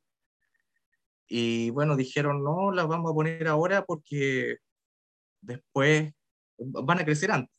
No lo hagan, no lo hagan. Lo hicieron, pleno invierno, fue un invierno lluvioso, se pudrieron los rizomas. Por eso de repente hay que tener eh, cuidado y hacer caso a quienes tienen un poquito más de experiencia. El entutorado de la planta, ya, las trepas o tutores son cordones que se atan por un extremo al alambre superior del que hablábamos eh, de nuestra estructura y por el otro eh, donde está la planta en el suelo. Las plantas los utilizan para trepar, es trepadora, entonces mediante este tutor ella se enreda y crece en altura. Los tutores pueden colocarse en modo sencillo que se llama o modo en B. En el tutorado sencillo la planta crece hasta los 6 metros, pero ya tenemos entendido de que hay plantas que crecen 10, otras que crecen 4, en un plano vertical, o sea, en un solo tutor. ¿Ya? Va a crecer una, una planta. Requiere menor mano de obra. El entutorado en B, que ya vamos a ver los dibujos, la planta crece en dos planos, desde abajo, yo, yo pongo dos tutores desde una planta y se abre hacia arriba. ¿Ya? Eso es para que tenga mayor captación de radiación, exista más aireación en mi cultivo, y menos incidencia de hongos y fitopatógenos de allí. Aquí tenemos el modo eh, sencillo, ¿cierto? Imaginemos que la línea roja es un tutor, la planta se va enrollando mediante este tutor y el entutorado en B es donde yo doy aproximadamente tres o cuatro guías hacia cada lado. Tengo dos tutores, que son estas líneas rojas, entonces la planta crece en B. Llevado a la práctica, lo que tenemos es esto. Ah, aquí tenemos eh, los postes. Entre cada línea de poste baja un tutor al suelo hacia una planta. ¿ya? Al lado derecho tenemos el entutorado en B, que desde el suelo de una planta se largan dos tutores hacia la altura y la planta se abre en forma de B. Lo que es la cosecha y el procesamiento. Em, nosotros cuando vamos a, bueno, perdón, antes de, comenzar, ¿cierto? Nosotros eh, en este momento, quienes tienen lúpulo ah, allá en su zona, seguramente las plantas antiguas, tienen plantas de más de tres años, ya se encuentran de esta forma, llegando a la alambrada. Son plantas que tienen cuatro o cinco metros ya. Y ya el entutorado lo hicieron. ¿Ya? Lo que viene después de eso es la floración, que es desde el 25 de diciembre hasta como primero de enero en esta zona. Posteriormente lo que es la cosecha, en marzo, ya, segunda semana de marzo, dependiendo de las temperaturas y el lugar donde estemos. Conforme más al norte estamos, las floraciones vienen primero. Nos alejamos hacia el sur, las floraciones son después por temas de temperatura, radiación, eh, horas de día, tema netamente agronómico. En cosecha, los, para cosecharlo, nosotros los conos de lúpulo deben estar secos, ¿ya? Con una textura de papel, eso significa que uno los toca y va a sonar como un papel el conito. Eh, están cargados de aromas. Cuando los rompemos, los partimos en la mitad, los, los podemos oler y ya no tienen ese olor verdoso a pasto, sino tienen un olor distinto. ¿ya? Nuestro, nuestros conos están entonces aptos se pierde el color verde típico. Eh, toman una tonalidad un poco más pálida, se comienzan a poner amarillento. Ahora la época de cosecha siempre es muy corta, aproximadamente una semana está la maduración y luego comienzan a, comienza a decaer mucho la calidad del cono y por ende la cantidad de resina y me, me va a bajar la calidad también al momento de realizar una elaboración de cerveza los conos comienzan a abrirse en esta época, eso son cosas que me indican que están listos para cosecha. Luego de que yo cosecho, viene un procesamiento, porque no solamente se utiliza la flor seca. el objetivo de este secado es disminuir el contenido de la humedad de las flores desde un 75-80% más o menos, que es la humedad que la flor tiene al momento de estar madura, y llevarla hasta un 9 a 11%. Esto es para mantenerla en el tiempo, porque existen las cervezas West Hop, que son las que se producen, se elaboran cuando el lúpulo está recién cosechado. Son las mejores porque el lúpulo le da el... Lo, lo, la cerveza va a captar los mejores atributos del lúpulo. Y uno lo que saborea y huele es el lúpulo. ¿ya? También aparte de la malta que le da los colores. La temperatura eh, nunca debe ser superior al momento de procesarlo. Esto es el momento de secarlo, superior a 60-65 grados Celsius. Después de haber realizado estas labores, se continúa con lo que es la peletización y el envasado de, de estas flores. ¿ya?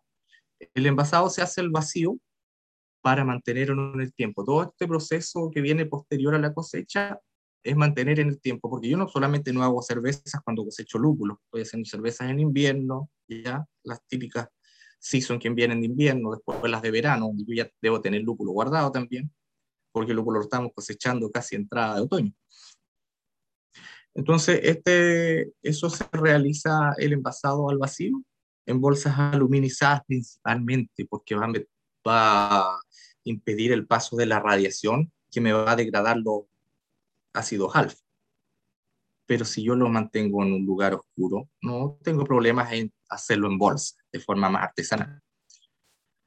El pellet, eso es lo que comúnmente estaba utilizando el elaborador de cerveza, ya es lo que se compra, se está trayendo de afuera, de mala calidad, lamentablemente, con poca información, que es a lo que los productores chilenos queremos apuntar, mejor calidad, bajar precios y confianza y tener un mejor producto en la elaboración. Los otros usos del lúpulo, ya avanzando más, más rapidito para, para hacer un poquito más dinámico esto, que le mencioné delante, el uso gourmet, podemos tener comida, acá vemos una salsa de lúpulo, ya, de frutas para un postre, en la parte inferior izquierda tenemos chocolates de lúpulo. La parte inferior derecha tenemos un cocinado con flores de lúpulo también. Esto es jabalí, no recuerdo el nombre de, este plato, ya, pero no solamente se usa en el ámbito cervecero. En la industria farmacéutica y cosmética. Champú.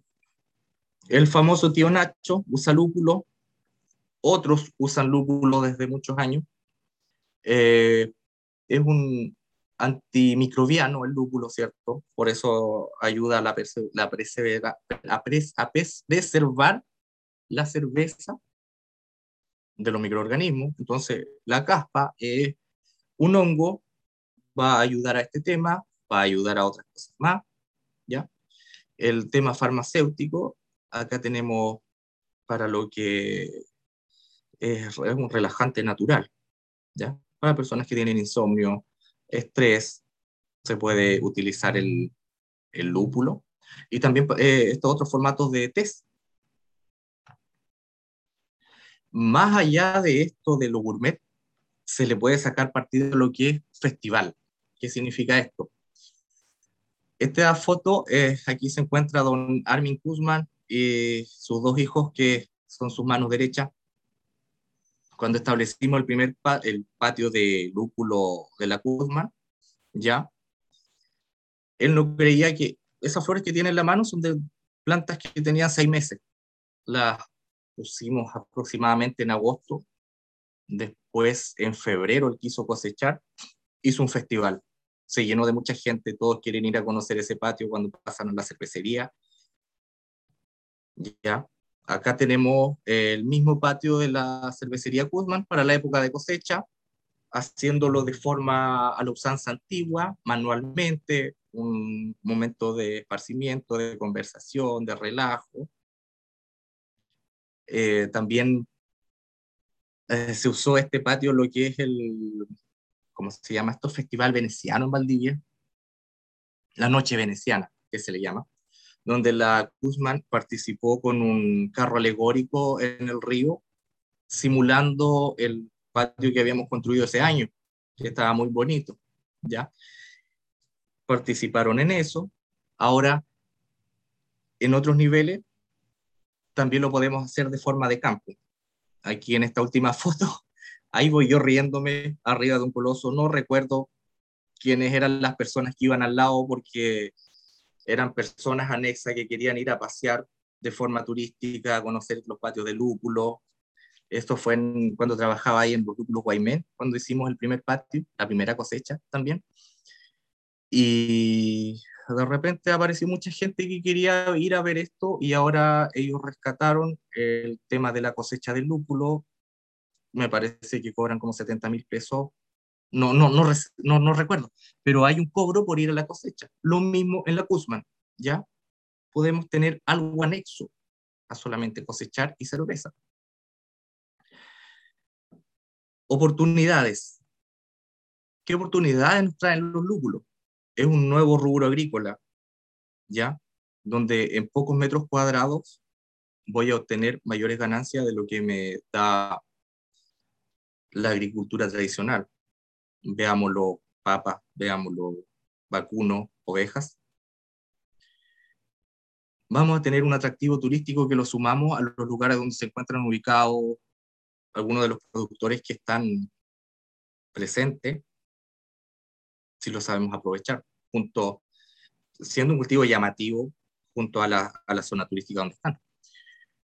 Hay una diversión y satisfacción. Cuando uno realiza un proyecto, eh, cuestan, hay noches en que no se duerme, pero después viene una satisfacción y ya realizarlo es divertido.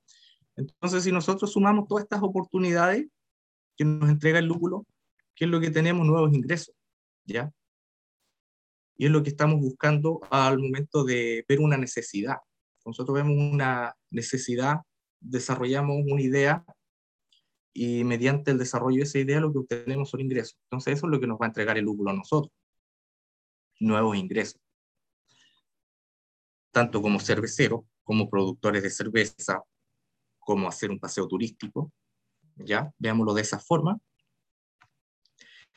Para terminar, Aquí tengo una foto de Hallertau de Alemania, la provincia de Alemania, donde ¿qué es lo que vemos? En la parte posterior de atrás hay un bosque, desconozco los nombres de esos árboles, ¿ya? La parte de aquí adelante tenemos avena, aquí entre medio de esa avena hay una franja de maíz. Se ve que este paisaje tiene un lomaje donde están los lúpulos establecidos, hay un huerto de lúpulos, y esto es ver cualquier parte del sur de Chile. Entonces, acá en el sur ya tenemos la avena, tenemos el maíz, tenemos los bosques, tenemos el campo. ¿Qué nos falta? Llegar a esto, llegar a tener este cultivo de lúpulo, desarrollar un, nuevo, un nuevo cultivo. Tenemos la información, no como antes que no, no existía, tenemos compradores y entonces podíamos apuntar a eso, a este nuevo cultivo, establecerlo en estas localidades, tal cual existe el, el hemisferio norte. Finalizando, eh, esto es anexo, una frase, siempre entreguemos un mundo mejor del que recibimos, ¿ya? De cualquier forma, saludando a alguien, no botando basura, saludando, jugando con los niños, pero es, algo bonito. Entreguemos un mundo mejor del que recibimos. Esa sería la presentación. Estimados, si existiera alguna pregunta, no duden en hacerla. Pablo tiene también la presentación que se las va a enviar a su correo, me parece, junto con Don Alex. Y eh, eh, no, no, sé si queda, bueno, sí está grabada, así que no hay problema en compartirla después, Pablo, ahí eso queda a manos de ustedes. Perfecto. Muchas gracias, don Hardy. Agradecemos enormemente que hayas podido compartir toda tu experiencia, todo tu conocimiento. Eh, han sido años por lo que nos has comentado eh, harto años de, sudor, de, sacrificio en, esta investigación y en todo, en querer, em, fomentar y, bueno, investigar todo este cultivo y poder plasmarlo y llevarlo a cabo acá en Chile. Así es que por parte del Centro de Negocios Cercotec de Puerto Varas, totalmente agradecido por tu presentación. Y bueno, ahora dejamos paso a, consultas. Eh, cualquiera de los asistentes que tenga alguna duda eh, que quiera hacerle ahora a don Hardy, eh, bienvenido sea. y luego me gustaría que igualmente haya un espacio de presentaciones como bien decíamos, varios de los que están aquí son cerveceros y la idea es que igualmente se conozcan, que hay un espacio de vinculación. Aquí todos los presentes son o de la comuna de Cochamó o de la cuenca del lago Yanquihue. Eh, estamos relativamente cerca, así que la idea es que haya igualmente un acercamiento entre los presentes de esta, de esta actividad. Así que dejamos abierto el micrófono para quien quiera hacer algún comentario o consulta. Tengo una consulta ¿cuáles son las enfermedades más comunes que afectan al lúpulo? Las enfermedades comunes, eh, vamos a ver lo que nos interesa acá a nivel nacional. Y, plagas. claro, tenemos un hongo eh, que se llama mildew. Mildew. Eh, es familia, a ver, es un hongo que pertenece a la familia de los oomycetes. Son unos hongos que se reproducen por espora de forma sexual y asexual es un, existe uno, un hongo homicete similar que ataca a las papas, que es el famoso tizón, ¿ya?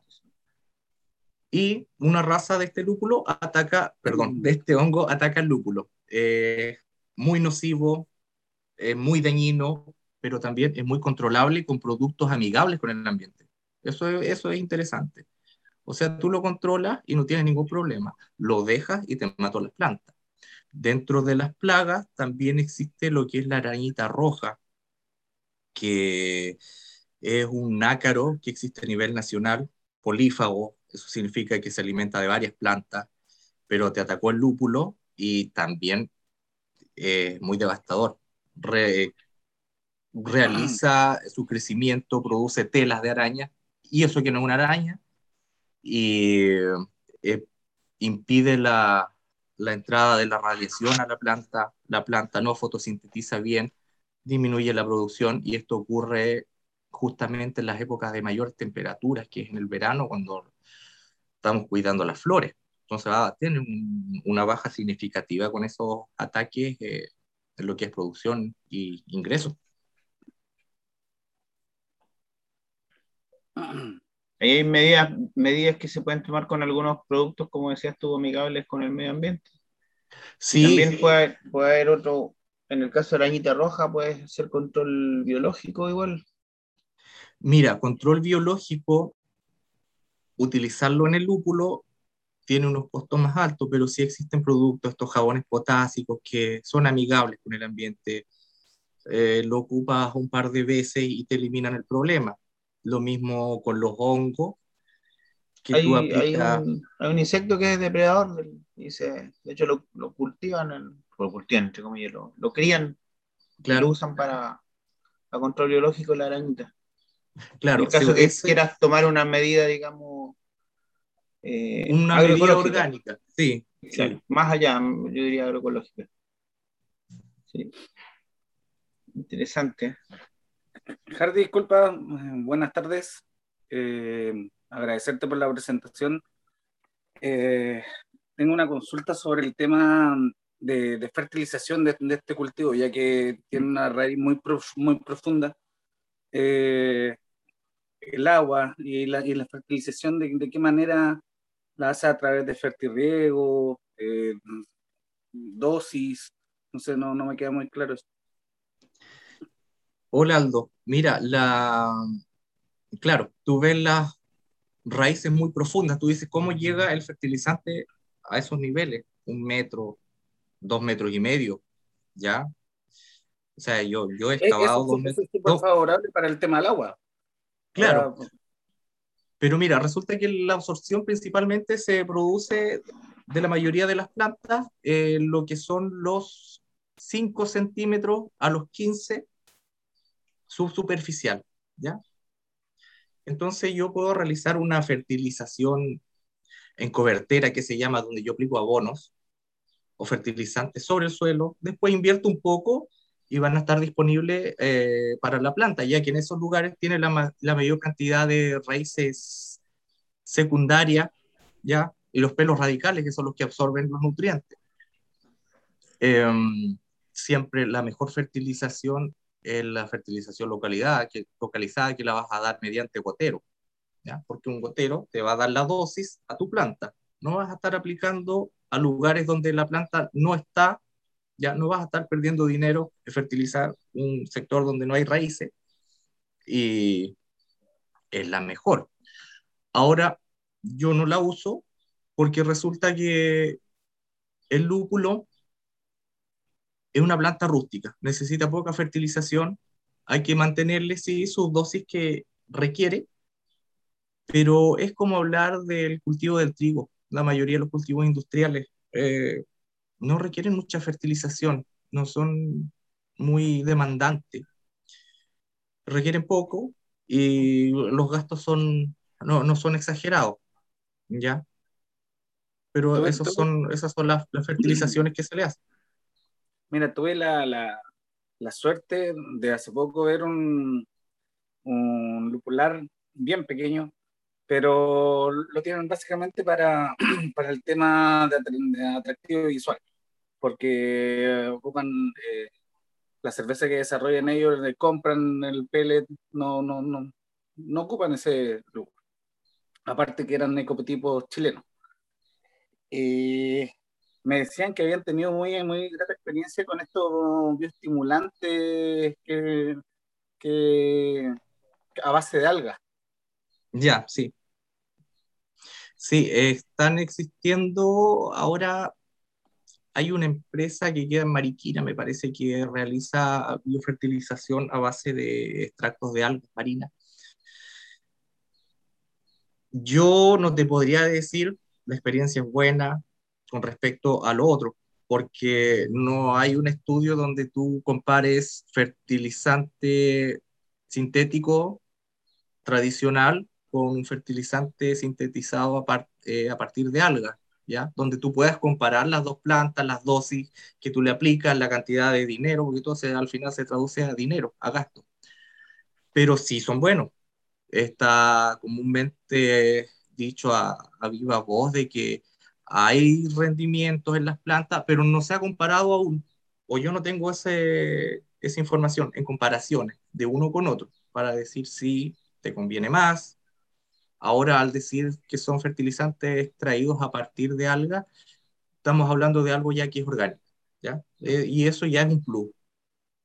Sí, debe haber análisis de, obviamente, de, de requerimiento de cultivos y pues, de fertilización, obviamente. Eso debe, existir. De, acuerdo a los requerimientos que, de tabla, digamos. Requiere, el, que quiere, requiere este, el, lúpulo.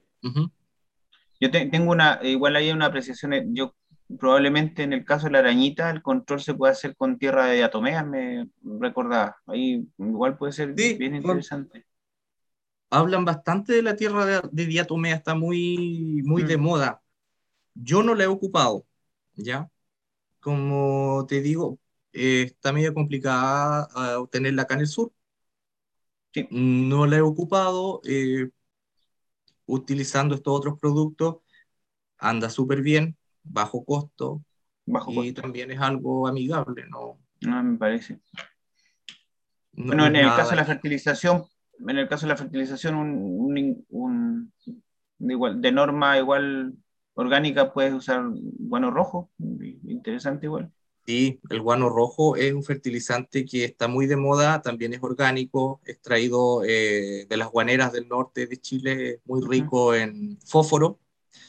Me parece que trae como un 16 a 20 y algo por ciento de fósforo, que es mineralizable, pero es, es a larga data, como a los 3 4 años tú lo, lo tienes disponible, no como algo sintético que tú lo aplicas y en 3 4 meses.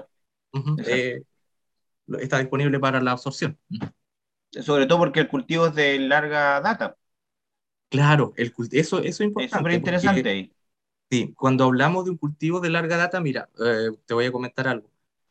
eh, hace siete años, tal vez en 2015, hubo una delegación de la Universidad Técnica de Múnich que vinieron, vino el rector de esa universidad, me parece que es la Universidad de la Cerveza, que tiene más de mil años de existencia, eh, vino el rector, vino un biólogo, un genetista, y vinieron a ver la, la recolección de plantas que había hecho yo en ese momento acá a nivel nacional.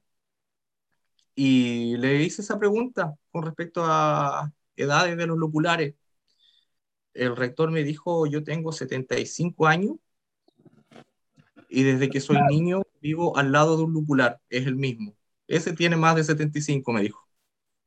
Y claro, al ver un lupular estamos hablando también de que no es algo anual. El cultivo, si bien es anual de forma fisiológica, pero lo estamos tratando como... Es permanente. Es brutal, permanente. Es permanente, claro. Entonces, realizar estas aplicaciones, sí, muy bueno lo que tú dices, eh, mm. aplicación de bueno rojo. Sí. Porque el cultivo va a ser permanente y esto va a estar disponible en mayor cantidad de tiempo, en años. Así es. Y, por, y por el bajo requerimiento igual. Claro, los bajos requerimientos, como, como se mencionaba. Tiene, tiene carbonato de calcio igual, así que igual hace la pega el... Sí, también sirve como cal... de aluminio, sí. sí sin, más aplicación. Obviamente que uno puede medir, obviamente, eso está claro, pero, pero digamos en, en, una, en una situación simple uno podría solucionar bastante con... Sí, con una aplicación es, barato, mejora la mm. estructura del suelo.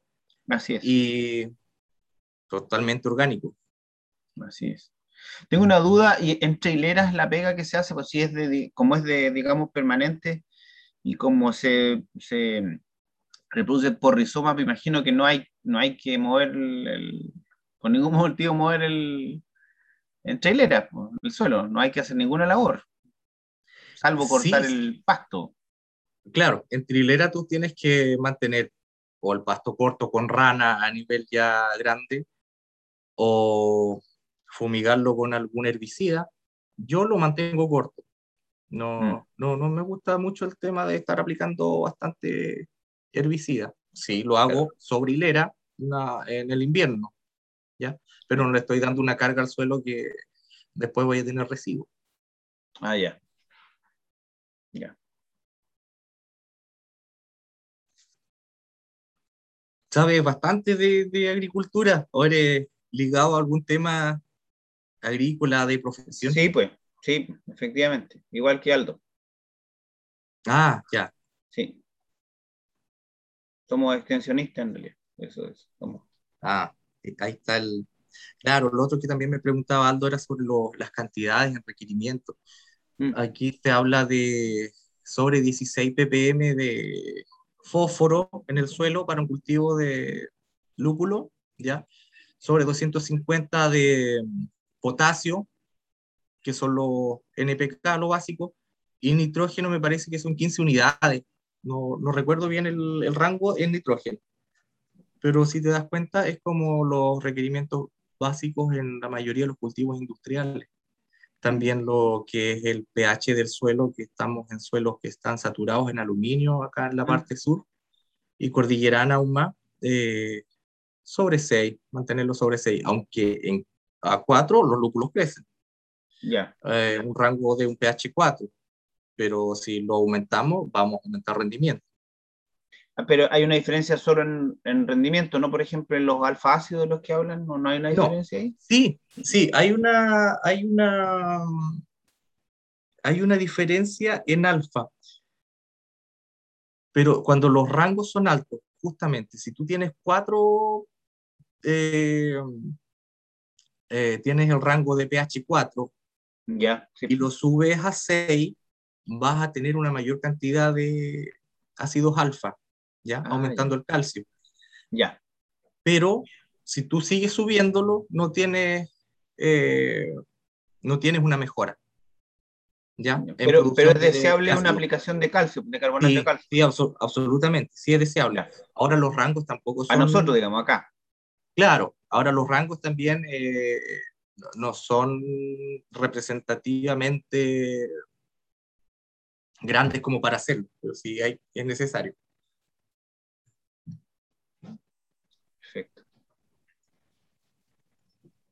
Muy bien, quería igualmente ahora dar paso a, a, los demás participantes para que puedan, bueno, si es que no tienen alguna otra consulta extra a don Hardy, que puedan presentarse los que quieran, decir de dónde son y, y, y cuál es su negocio. La mayoría son cerveceros, pero igualmente para que los, los conozcamos, eh, cerveceros o, y o productores.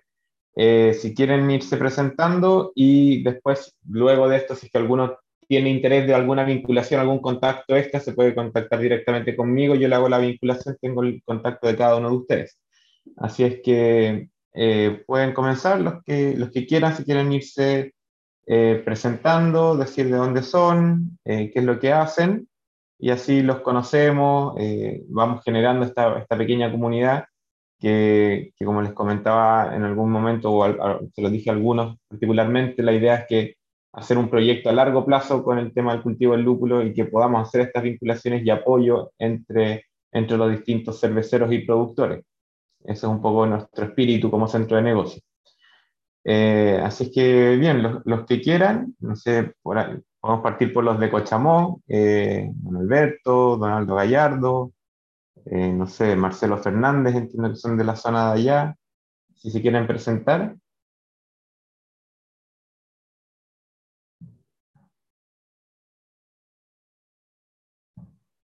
Solo si quieren, no es obligación.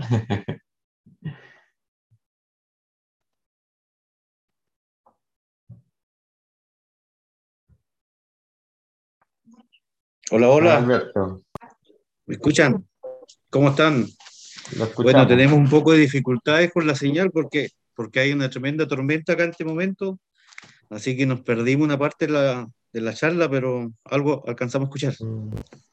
Lástima. Igualmente se la vamos a enviar por grabación si la quieren volver a, a ver, no hay problema. Eh, bueno, nosotros somos productores de cerveza y también tenemos plantas de lúpulo que ahí como, como decían al inicio de la charla, eh, sería bueno saber qué variedad es y hacer una investigación sobre los alfa ácidos, no sé, para conocer más o menos qué tipo de planta es la que hay en la zona. Así que eso. Eh, Ahí le dejo el paso a otro que se presente. Perfecto. Gracias, Alberto. Alberto de la localidad del Manso, cerquita de Llanada Grande. Eh, sí, bueno, respondiendo un poquito a esa pregunta, a, través de la agrupación de, de los productores de, lúpulo, en la cual pertenece Hardy y, y Cristian, ellos tienen contacto con la Universidad Austral y pueden hacer este, este estudio eh, a través de la universidad para saber justamente saber el porcentaje de alfácido de sus plantas. Es que esa vinculación está disponible. Don Aldo, Gallardo, ¿cómo está? Buenas tardes, mi nombre, es Aldo Gallardo. Eh, también tuve problemas con la conexión a última parte del, de la charla. Eh, pertenezco a la cervecería Ventisquero, hacemos la cerveza al y, y yo tengo una plantación de lúpulo, aproximadamente dos años, tengo alrededor de 200 plantas hice una recolección de ecotipos. Acá, para los que conocen la zona, eh, junté plantines en segundo corral, Lago Las Rocas y el Manso. Y a partir de eso hice una pequeña plantación en Ventisquero. Yo soy de Ventisquero, que es como la, la última patita, digamos, de la comuna de Cochemó, el sector más, de los más aislados que hay. Y se han dado bastante bien. Bueno, hace tres años atrás ya teníamos otro tipo de plantación más chica y esas plantas se están utilizando ya en, en, en la cerveza que hacemos en, en Ventisquero. Eh, está dando bastante resultados con el tema del, del aroma en la, en la, cerveza y también le cambia un poquito el sabor. Y básicamente quisiéramos ver un apoyo para saber qué tipo de plantines tenemos acá en la zona, cuáles son su, sus características técnicas que, que, tienen y así poder elaborar cervezas a base de nuestros lúpulos. Eso más que nada. Perfecto. Sí, Muchas gracias, Aldo. Sí, bueno, la misma inquietud ahí que, que Alberto, eh, está disponible esa, esa, vinculación ahí con la universidad. Tenemos a su vecino de, de Ventisquero, don Marcelo. ¿Cómo está? ¿Cómo está? Eh, bien, bien, súper bien. Eh, bueno, yo también comencé hace poquito en esto, gracias a un amigo eh, que me motivó y agarré vuelo. Tengo un, un patio ahí con, algunos plantines, tengo dos variedades. de lúpulo y bastante motivado en continuar esto. Eh, el clima parece que va bien. En estos momentos los plantines, o sea, yo planté rizomas y ya salieron están, están desarrollándose bien. Y viene ahora la segunda etapa que es hacer todo el cableado, los postes y eso. ya lo haré en uno, una semana más, 15 días próximos. Así que, claro, eh, como estamos partiendo y un poco de desconocimiento que hay, eh, realmente se valoraría que haya más apoyo por parte del, centro de negocio, eh, con más capacitaciones o profesionales que vayan a visitar los terrenos, que puedan sacar muestras de suelo, tal vez alguna ayuda para poder comprar equipamiento, para instalar postes, alambre, cosas así. Eh, para poder hacer crecer este negocio acá. Eh, como digo, yo soy solo, estoy empezando hace poquito y mm, cuesta, pero creo que se puede desarrollar eso acá en la comuna como una actividad nueva. Así que igual agradecidos por el tiempo, por la, por la siguiente información que nos entregaron, porque igual yo he estado leyendo harto sobre los lúpulos, pero ahora igual siempre se aprende un poco más y mm, se agradece eso. Así que igual gracias a Alex Morales, igual ahí de la MUNI, que está motivado. Muy bien eso. Eh, a los chicos gallardos, hay vecinos que ya llevan su tiempo, su recorrido. Hay otros vecinos que también tienen lúpulo allá en la zona, que también tienen sus añitos. Y igual hay que invitarlos a que participen, porque la idea es que todos estemos involucrados y podamos trabajar en conjunto. Perfecto, gracias Marcelo. Justamente ese es el espíritu. Eh, yo traté de conectarme con la mayoría de allá, pero claro, efectivamente faltan algunos que esperamos que se sigan sumando. Eh, los del Puerto Rutia, por ejemplo, no pudieron participar, si bien tenemos contacto un poquito con ellos. Con la Camila, que me habías dado contacto, nunca me pude vincular con ella. Pero sí, queremos ir sumando más gente que sean todos partícipes.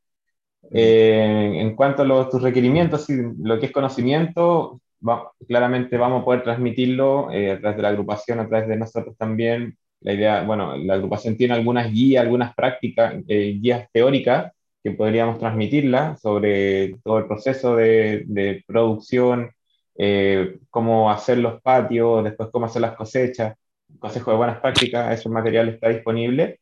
Y tenemos pensado igualmente, ojalá este verano, poder ir a hacer una visita en terreno. Estamos viendo ya, evaluando primeras hacer la, continuidad de esta, de esta charla con Don Hardy, idealmente poder ir para allá a Cochamó, ir a visitarlo. Ese, esa es ese es el espíritu de la intencionalidad. Vamos a ver si lo logramos concretar aquí antes de, de la cosecha, que es en fines de febrero marzo, sería lo ideal. Y bueno, obviamente. exacto, también. Mostrar y medir. Mostrar, medir, ver los suelos, eh, poder, claro, poder ver las plantas que tienen, sería sería estupendo si lo podemos concretar. Ahí tenemos que ver temas de fertilidad, temas de, bueno, un poco de recursos, pero todo, todo es posible mm. si es que hay intencionalidad y, hay, y están las motivaciones, si alineamos voluntades. Así si, que si, tienen identificado, si tienen identificado las plantas, los chicos vienen, eso, eso no me cabe la menor duda, así que pueden ellos mismos, de hecho, se les por, por, esta vía se les puede enseñar a muestrear si es que hubiera cualquier dificultad y ellos pueden pueden mm. hacerlo llegar también, sí, eso yo creo que... Ojalá visitar, eso está claro, pero, pero tener la, la, la, certeza de que sí que ellos, ellos mismos pueden ser eh, gestores de ese muestreo, eh, igual pudiéramos hacer, hacer, hacer, digamos, eso sí o sí. En el caso de que a algún lugar no pudieran llegar, eso todo puede pasar, todo puede pasar, no sabemos, está esta enfermedad, cualquier imponderable. Entonces, igual puede ser, eh, de hecho, un formato para mostrar en un Zoom que, nos, que les enseñen, ¿cierto? Cómo guardarlo, en qué condiciones guardarlo, ¿cierto? En qué tipo de envases, qué sé yo. Lo que se requiera. Y eso igual podría ser interesante, pero revisemos. Lo mismo que estaba pensando que yo, yo me había comunicado eh, hace mucho tiempo atrás con, con un, un, conocido argentino, que es en realidad que, que es de, de Bolsón, de la zona del hoyo, pero y él es, él es extensionista allá y es del INTA, de, del INTA, de un, de un INTA, pero de un AER, de los, de, los, de los de extensión rural, de los que hacen investigación aplicada, digamos, que es lo que en realidad necesitamos nosotros. Y es Javier Mariño, entonces las últimas veces que hablé con ellos, con él de este tema fue antes de los incendios, al otro lado donde, donde los hermanos ah. Entonces, em, después no lo molesté más por, lo mismo, por los incendios, porque con la escoba, de hecho. Así que yo creo que podíamos retomar eso, yo podría tratar de hablar con, con Javier de nuevo. Y en una de esas, bueno, yo tengo claro que la experiencia de ellos es, es, vasta, entonces en una de esas eso puede ser también una cuestión que nos signifique conocer cómo llegaron ellos a tener el tamaño que tienen produciendo lúpulos. Eso es súper interesante, mm. yo creo. Así que igual invitarlos a todos y, y, ver si con el centro de negocios podemos gestionar eso también podría ser bien interesante, creo yo, pienso. Sí. Seguro. Sí, sería igualmente interesante hacer esa vinculación en pos de, de nuestros productores que puedan ganar experiencia con eso. Mm. De todas maneras. Cristian, eh, ¿ves la mano levantada? Sí, eh, Don Alex, eh, Pablo, los presentes, miren, nosotros como asociación eh, estamos trabajando ya con la universidad. Se está trabajando en, un, eh, una mm, carta, digamos, o en una, ¿cómo se llama eso? Un, de cooperación mutua, digamos. la universidad nos mencionaba que ellos como universidad podrían concurrir a otras zonas que no sean de la región de los ríos pero siempre y cuando tengamos la... Eh, porque ellos para poder trasladarse, digamos, igual necesitan recursos, por lo tanto, ahí habría que ver de qué forma articulamos esa, esa ayuda, digamos, para que ellos puedan concurrir hacia allá, digamos, eh, y eh, de esa forma poder gestionar de mejor manera la ayuda que se necesita allá. Carolina, que, es la prodecana, digamos, que es la persona con la que nosotros tenemos más contacto, Carolina Lizana, eh, nos mencionaba que se podría ver quizás a través de un fondo concursable o quizás la misma municipalidad, ya que está don Alex, le, le, le, pego los... le pego los... ¿ah? Em, ahí para que no, si nos puede cooperar con eso, digamos, para ver si a través de la municipalidad que se podía gestionar algún, algún tipo de recurso o algo para poder eh, gestionar esto, esta ida, tanto de nosotros como asociación como con la universidad, y de esa forma articular de mejor manera todo esto, que, como le dije en un principio, me parece súper atractivo el hecho que esté, esté la municipalidad detrás de, esto, de este proyecto y el Centro de Desarrollo de Negocios. Me, parece, yo tomo tu, tu propuesta y, y, vamos a hacer todos los esfuerzos de, para que empecemos ahora. Yo en enero vamos a tener claridad en temas presupuestarios, así que la propuesta está. De hecho, yo hice la propuesta hace rato atrás acá en la municipalidad, así que estoy a la espera de que me, me, me definan. Eso se define antes de fin de año ya. De hecho, hay, presupuestariamente está aprobado el presupuesto, que, entiendo que con una modificación, pero no nos han transversalizado los montos eh, y las cortadas, siempre hay unos cortes. Claro, sí. eso está claro. Entonces, em, ahí, ahí vamos a darle cierta orden, cierta prelación, y, pero para mí el tema del lúpulo eh, y el apoyo de los cerveceros en este sentido es fundamental. O sea, uno no va sin la mano del otro, eso está claro. Y, de todas maneras. bueno, igual, si no buscaremos recursos, como lo dijimos con Pablo, eh, con terceros para que nos ayuden, ¿cierto? Y si ustedes están en la, ya en la lógica de la investigación y la investigación aplicada ahí, escucha, yo, basta, la palabra en realidad.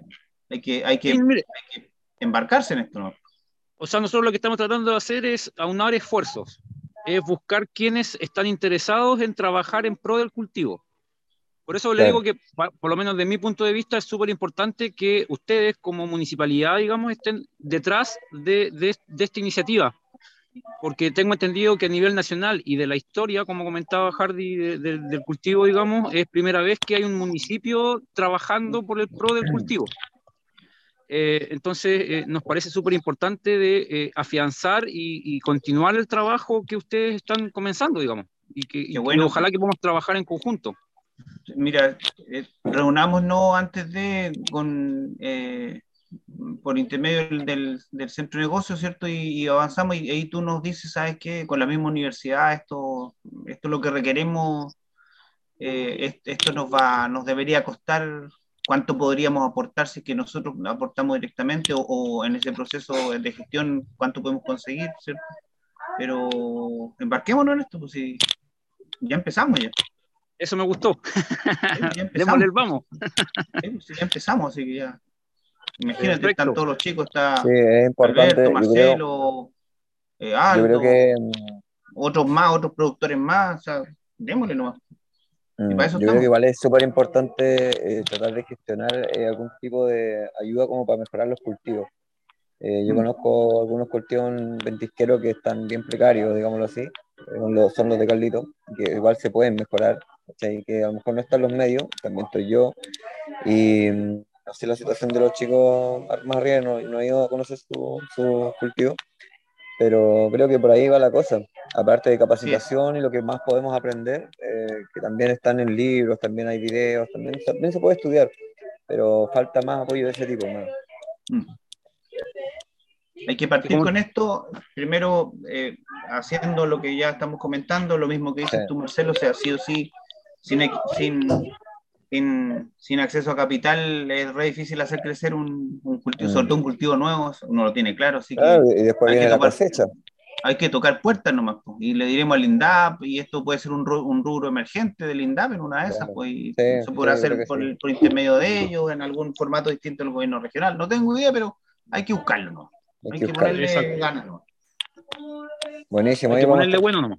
Sí, sí, sí es la forma, no hay otra. Así que, bueno, igual los dejo invitados a todos los participantes, si quieren participar de la asociación. Bueno, nosotros nos estamos formalizando recién. Eh, hoy día recibimos la noticia que ya tenemos fecha para poder hacer nuestra reunión constitutiva de la asociación. Eh, así que una vez estando constituido y teniendo ya la personalidad jurídica, igual ya se facilita todo para poder seguir eh, avanzando en, en el tema con, con- con respecto a lo que es el cultivo y, y la solicitud de recursos y todo el tema pero están todos invitados a participar de la asociación. Eh, no sé, Pablo, tú, yo creo que te di el correo de la asociación, es eh, nos envían un correíto, Mm, nosotros no le recuerdo, enviamos de vuelta la información y están bienvenidos a participar para sacar adelante la revolución lupulera.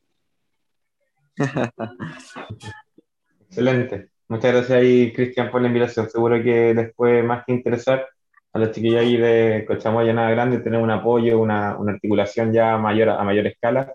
Entiendo que actualmente son 39 socios y tienen como 10 en espera, así es que está creciendo la, la agrupación. Sí, Eh, somos, es tenemos 39 socios actualmente que somos los que vamos a participar como socios fundadores en la reunión constitutiva. que- como tú dices, tenemos, eh, son siete personas que están a la espera, digamos, porque eh, mientras no tengamos la reunión de constitución, no los podemos ingresar porque ya están todos los papeles, digamos, Claro. están todas las cartas tiradas, por lo tanto no, no podemos ingresar más gente, pero ya una vez ya teniendo la, la persona, esa, teniendo la, en la venia, digamos, y todos los papeles ingresados, ya podemos hacer, re- a incorporar más gente, digamos, a la asociación. Perfecto. Así que sí, hay una gran oportunidad para, la- para los, los productores de, de la zona de Cochamó y Nada Grande para que tengan mayor apoyo, eh, no solamente conocimiento técnico, sino que también acceder ya a, a- a estudios, a, a, no sé, Inversión. a comprar compras al por mayor eh, o algún beneficio, algún programa, algún fondo que se pueda levantar en, en asociatividad. Así es que súper bueno, siempre va a ser mejor el trabajo en conjunto, colaborativo, y nosotros promovemos harto eso también. Así es que gracias, Cristian, por, por esta oportunidad. Ahí podemos Mm. articular entre el centro, la municipalidad, eh, INDAP, Corfo, el, Seguro. el Consejo Regional, ahí vamos viendo cómo vamos articulando la cosa para adelante. Eh, pero lo importante es que estén las voluntades y, y- y las ganas y, y todo el tema para poder eh, avanzar en, en- en este cultivo, digamos que eh, si bien no es nuevo, pero eh, se está recién eh, rearticulando y, y- volviendo, digamos, a surgir de las cenizas, por decirlo de alguna forma. Cristian, ¿estás en el campo? ¿Cómo? ¿Estás en el campo? Sí, Bueno, Sí, ahí están las vacas. Sí, yo vivo acá en el campo, así cerquita. que Cerquita de Yanquihue. ahí está la casa, sí. Sí, en Yanquihue. En, en Totoral, ah, bueno. entre Frutillar y Yanquihue. Ahí de la carretera. Así que si alguien anda por acá, me Ahí te pasa voy a el dato y, y pasan para acá. Buenísimo. Así Muy que bien. eso. Bien, pues eh, no sé si alguien más quiere, tiene algún comentario que hacer ya para ir cerrando esta, esta actividad. Bueno, lamentablemente los demás cerveceros tuvieron que irse, algunos se fueron despidiendo ahí mientras estábamos haciendo la charla, pero comentarles que estuvo conectado Mauricio Vargas de la cervecería Molino Viejo de acá en Kiwe, eh, el cliente nuestro hace ya varios meses, venimos trabajando con harto, harto con él muy abierto a colaborar, a trabajar, ha tenido reunión igualmente con Cristian, ¿lo conoce? Tuvimos también conectado a Fernando Morales y su hijo Sebastián Morales, de la cervecería Reloncaví de acá de Puerto Varas. Y eh, creo que esos son los que tuvieron que irse anticipadamente. Ah, bueno, y Raúl Peñilillo, que también lamentablemente tuvo que irse a, la, a media charla, eh, muy conocedor de la cervecería, el rubro cervecero, eh, ha ganado varios premios él fue maestro cervecero de la cerveza 860, ganó un premio internacional. Después se fue a la cervecería Neumann, eh, también hizo muy buen trabajo y ahora está trabajando de forma independiente. Sacó un libro, eh, Cerveceando y Fermentando, y está actualmente ya haciendo capacitaciones, eh, transmitiendo conocimiento. Tiene harto que transmitir también, él desde ya desde el otro lado, desde, el, parte, parte de la producción de la cerveza, y se va a incorporar prontamente al centro de negocios, así que igualmente vamos a poder hacer cosas interesantes con él. Seguro que podemos hacer alguna charla de, enfocada en la cerveza, en el uso del lúpulo. Eh, ya entiendo que con Cristian igual ya están en conversaciones con él, así que muy buen elemento para, para seguir nutriendo eh, todo este, este rubro, esta comunidad cervecera lupulera. Mira, así que, eh, bien. Eh, yo quería hacer la última, la última pregunta a Javi. No sé qué. Eh, en, el tema, en el tema de cuando uno instala un, un lupular, del, ¿desde qué superficie a qué superficie uno ya debiera inscribirla en, el SAC o con qué especie, variedades están regulados para la inscripción del lupular en el, en el saco, porque de repente hay problemas de que del, traspaso de material, del traspaso del material genético, que como es, son rizomas y plantines, al, igual que la papa, si no está certificada, puede haber problemas. Entonces, quisiera saber eso. Eh, mira, Aldo, con respecto a eso, tú eres vivero cuando tú replicas una planta, o sea, estás produciendo hijos de esa misma, estás clonándola y estás vendiendo, ¿ya? Todo lo que sea venta te va a caer encima del Estado, con el Servicio de Impuesto Externo, con sus demás organismos, en este caso el SAG en el área agrícola. Si tú no estás vendiendo, eh, estás produciendo plantas para ti, para tu uso, es complicado que lleguen, ¿ya? Desconozco la cantidad de plantas. En este caso, yo tuve que certificarme como vivero porque vendo rizoma. Ahora, la tenencia de esas plantas, yo tuve compras de plantas alemanas así que ahí había factura, ingreso al país, todo legal. Tengo plantas que también replicaba, que son estos ecotipos que recolecté, donde se seleccionaron las mejores plantas por mayor producción, mejores atributos de aroma, porque principalmente las plantas, los ecotipos que se llaman, que son plantas naturalizadas que llegaron por los alemanes, eh, no fueron tratadas genéticamente ni mejoradas en el ámbito de producción de alfa. Entonces son plantas nobles, normalmente, son plantas aromáticas.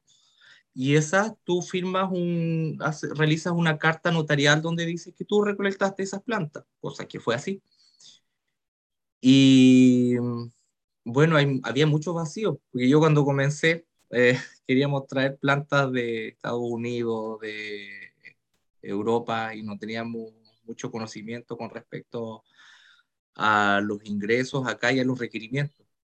Y resulta que el SAC no tenía ningún protocolo para ingresar esas plantas, así que después que en ese tiempo con mi socio comenzamos a hacer estas averiguaciones, el SAC a nivel nacional tiró unas resoluciones, estos protocolos, no, no, no habían antes. Y ahora ya existen. Tú puedes traer plantas desde eh, Europa, rizoma, y solamente de Estados Unidos, eh, esquejes in vitro, me parece. Plantas in vitro. Ah, desconozco, debe ser seguramente por enfermedades, pero a nivel nacional, como te di, eh, me, preguntas tú para certificarse como vivero, eh, desconozco la cantidad de plantas que tú tienes, pero si tú ya estás vendiendo, el SAC va a llegar. El trámite no es largo, no te creo que te cobran 6 mil pesos por ir a ver tu plantel, tú muestras lo que tienes y no va más allá de eso porque estás haciéndolo de forma legal. Mire, yo estoy, tengo estas plantas, las estoy reproduciendo, el origen tienes que darlo a conocer y no pasa por más que ese trámite y un susto. Porque hay, hay varias personas que me han llamado que hoy me están llamando del SAC, me están tratando de ubicar. No, no, no es nada más que eso. Es para que tengas regularizado tu plantel nomás y que tengas iniciación de actividades y así no te escapas de impuestos internos para vender, facturar, como todo negocio legal. Pero habría que preguntar si, con, una persona que trabaje en el área vegetal del SAC. Gracias, esa era la consulta, más que nada, que si uno compra un planta eh, rizomas de, de, alguna variedad y las empiezo a multiplicar dentro de mi, dentro de mi propiedad, teniendo las facturas de compra, no debiera tener ningún problema. Justamente, no debieras tener problemas. Incluso yo en el último trabajo que acabo de terminar hace un par de meses, un proyecto de investigación en la Universidad Austral, donde estaba encargado del... Yo vendí las plantas hice el manejo del patio, hice charlas, todo el tema. Eh, no vendí plantas, perdón, vendí rizoma. Eh, justamente me llamó la directora del proyecto y que habían llegado personas del SAC, de esa área es, en Mafil, y eh, se habían averiguado, no sé cómo, por el tema de que tenían lúpulo, ¿ya?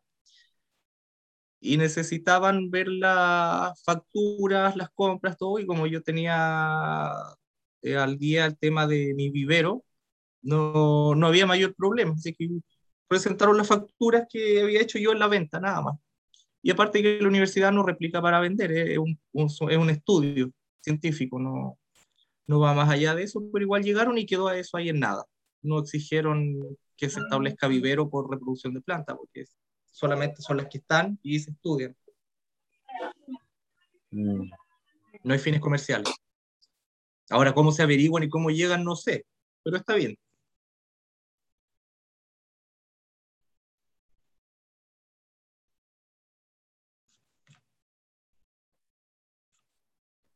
Muy bien.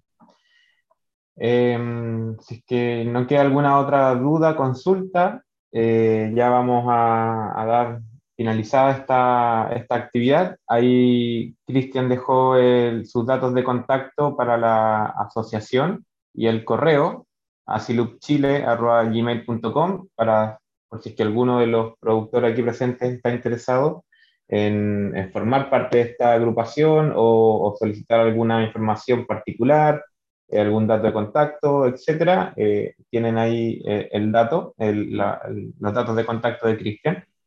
Y bueno, más que nada agradecer, eh, agradecer a Cristian de la agrupación por, eh, por, la vinculación y el apoyo que nos ha brindado, agradecer a Alex Morales de la, de la Municipalidad de Cochamó por, también por esta instancia, por todo lo, ha sido el gestor de toda esta actividad. Eh, han, han, surgido desde el inicio, como, como bien comentaba, a través de, de Aldo, del, perdón, de Alberto Gallardo, de, fueron los gestores de, de poder eh, hacer estos rescates, de querer eh, eh, impulsar estas producciones allá en la comuna de Cochamó. Así es que esperamos que esto sea es solo el, el, inicio, un puntapié inicial de un lindo y grato proyecto que podamos llevar en conjunto, nosotros desde la vinculación, pero ustedes desde la parte ya de, de, la actuación, de, poniendo todo el esfuerzo, el, la, la producción de los lúpulos, el conocimiento, la transmisión de conocimiento técnico, el apoyo académico y obviamente las gestiones ahí para poder levantar eh, financiamiento, hacer otras vinculaciones externas. Vamos a estar trabajando, la idea es que sea un proyecto largo aliento de varios años y, que se vean, esperamos ver los frutos eh, plasmados en las próximas cervezas que salgan a nivel nacional. Esa, para allá apunta todo, que, que, se pueda consumir este producto en las cervezas locales, los cerveceros. Por eso es que es tan, tan vital también la, la vinculación con los cerveceros nacionales. Pero ahí desde nuestro lado vamos a poder hacer, ayudar a, harto en esa vinculación. No sé, Donales, si quieres hacer algunas preguntas finales. Yo, eh, ok, con lo que consulté. Bueno, salvo el, el, el producto para, para Mildew, el que usa, Hardy. Ah, para Mildew eh, son marcas comerciales. Eh, estoy ocupando Cursate, Ah, eh, ya. Aliax, eh, eh, Aliet, Moxan. eh, fosfito potasio, Moxan también, que son bases, tienen como base oxicloruro de cobre, la mayoría. De cobre. Mm. Sí, Eh, eso. Una consulta, eh, de los que están aquí presentes, eh, ¿son productores de insumos para cerveza o son todos cerveceros? Porque mm, tengo mis dudas, ¿cómo, lo, cómo utilizan el, la- después de la cosecha? eh, ¿trabajan con pellet o con solo las flores? Para los que están ya cultivando hace años. ¿Se entendió mi pregunta? Entiendo que sí, por lo que yo sé, no sé si alguien peletiza. Eh, además utilizan flores. Eh, al menos por lo que me comentaba Cristian, eh, están, están en vías de poder conseguir una peletizadora. eh, que pueda ser utilizada de manera mm, asociada, ¿cierto? Sí, mira, yo te puedo complementar un poco. eh, cuando tú tienes tu lúpulo y eres cervecero, una cosechadora de lúpulo te está valiendo 25 millones de pesos. eh, una peletizadora buena son 5 millones más. Y estás en el rubro cervecero, así que le das énfasis a eso. Y hasta la hora, peletizadora creo que hay una especial para el Mm. lúpulo acá en Chile. Sí, Eh, ocupa, la- ocupa las flores, no, no peletiza. Mm. Solamente la- las deshidrata, las seca. eh, Y una cosecha la- manual. Claro, una cosecha manual, sellado al que- vacío. un sellado al vacío, to- todo artesanal y de muy buena calidad. Mm. Después guardas y elaboras. No, no necesitas más allá que eso. Ahora, La guardas en frío también. Claro, ahora lo que, lo, lo- lo que me gusta a mí de, este- de esta charla es que Mm. está enfocada a pequeños productores. Yo te puedo decir que mil metros cuadrados, un décimo de hectárea, te está dejando 3 millones de ganancia al año. Y en mil metros cuadrados, tú crías una oveja al año. Claro. Y una oveja son 80 lucas. Ahora Eh, los corderitos están más caros, ¿verdad? Eh, claro, están más caros. Ya están como, a- mira, donde yo vivo, están como a 110. 140 Pero, por bueno, acá se escuchan. mira que va a llevar corderos para allá. Y Yo leo algo, eh, perdón, si- tal vez lo que decía Tiki, este Marcelo, ¿Mm? Eh, puede ser que el, también las, la- las, digamos, los las, las flores eh, de autoproducción, eh, dada la característica que tienen, porque me imagino que son de las aromáticas, claramente, eh, se pueden usar en maridaje mezclándola con los lúpulos que, que compran peleteados, por ejemplo, Ah, sí, para claro. mejorar eso, tal vez eso es lo que decía eh, Marcelo también, en mezcla. es, claro, mira, lo que puedes hacer son dry hopping, que lo, lo que son los ecotipos de acá nacionales, eh, aromáticos, eh, son especiales para realizar ese tipo de cerveza, para que les des ese proceso. Ya. Ahora, cuando tú peletizas, rompes la flor, la estás calentando, eh, estás quemándola, estás liberando aceite, estás rompiendo células, estás bajando calidad. Comparado a una pequeña cosecha que tú puedes tener y guardas la flor completa. Perfecto. Perfecto.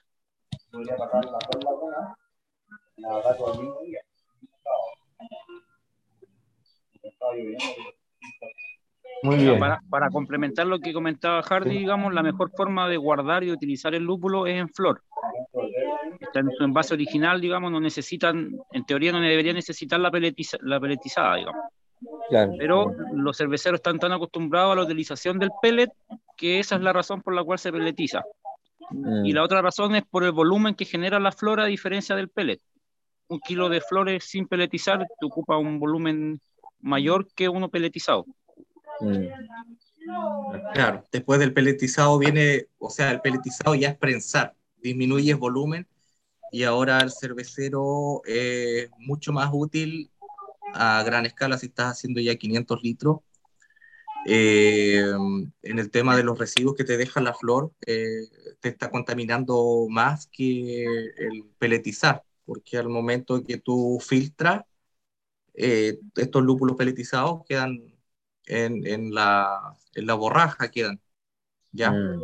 haciendo el proceso de filtración y se van todos y la, tienes una cerveza más clara, que es más linda al ojo, es la verdad, es, más atractivo. Un poco de desventajas de flor, pero también existen para pequeños productores estas bolsas donde tú pones las flores, las pones a hervir y no se van a liberar residuos. Tiene sus pros y sus contras y hay que jugar de acuerdo a los volúmenes de cervecero, y a las características que puedes tener como productor también, de lúpulo. Claro, yo en mi caso, por ejemplo, no soy cervecero, sino que sería eh, productor de lúpulo, ¿no? Y tendría que vender la flor a los cerveceros. Entonces, claro, justamente. Tengo que cosecharla, sellarla al vacío y, tenerla ahí para poder, poder distribuirla. Claro. Eh, el cervecero tiene la ventaja de que tiene ahí al lado la bodega donde la va a hacer, va a hacer la cerveza y ocupa la flor más pronto. Entonces, bueno, Ahí hay que ir buscándole la, el ajuste, todavía quedan un par de meses para eso. sí, pero venta ahí, eso es lo importante. Así como venta de cerveza. Todos los días están haciendo un cervecero. Exacto. En todo caso, para que tengas una idea, eh, yo creo que el lúpulo en este momento, sea en flor o sea en pellet, se vende igual. Eh, y eso se da de respecto a que eh, en Chile aproximadamente hay si mal no recuerdo, Harley, ¿tú me puedes ayudar? ¿Entre 14 y 15 hectáreas plantadas? Sí, menos. Sí. Menos. Mm. Por ahí. Y según los estudios que tiene la universidad, más o menos se necesitan para satisfacer las necesidades nacionales alrededor de 100, entre 90 y 100 hectáreas. Sí, o sea, más que estudios de la universidad, eh, son los datos que están en ODEPA, de las exportaciones que hay, importaciones de lúpulo al país. Ah, eh, mm. Así que esa importación te da sobre 100 hectáreas. Mm. para eh, lo que es el mercado legal. Porque hay muchas mm. personas que van al extranjero, trae lúpulo, van a Argentina, trae lúpulo. O sea, es lo que se puede contabilizar. Sobre 100 mm. hectáreas de lúpulo se necesitan para abastecer lo que está actualmente. Y esto hay un crecimiento muy alto. Muchas gracias justamente acá en el centro de negocios tenemos algunos cerveceros que están iniciando, como dos o tres acá en Puerto Varas que están en etapas iniciales. Van a salir más cervecerías. Se está generando esa necesidad. Y los que están actualmente están creciendo. Alberto está creciendo, acá Cerveza Molino Viejo va a crecer como tres veces más, así es que están, están al alza. Lo bueno que todas estas cervecerías van a necesitar lúpulo. claro, eso es lo que nos reúne aquí. el, negocio está asegurado. El, negocio está asegurado. No, y una vez que, que, el, que, el, que, el, cultivo esté ya implementado en Chile y, ya posicionado, digamos, eh, después viene la otra etapa que es el tema de los contratos, que son las cervecerías más grandes, donde tú ya cuatro años antes de tu tener tu, tu cultivo ya vas a tener vendida, digamos, tu cosecha con cuatro años de anticipación o tres años. Entonces es mm. un negocio pues, relativamente seguro. Claro, es mm. una, se realiza la venta en verde. Mm. O sea, es lo mismo que tú vas a comprar un departamento, una casa, antes que estén haciéndola, ya la tienes comprada. Claro.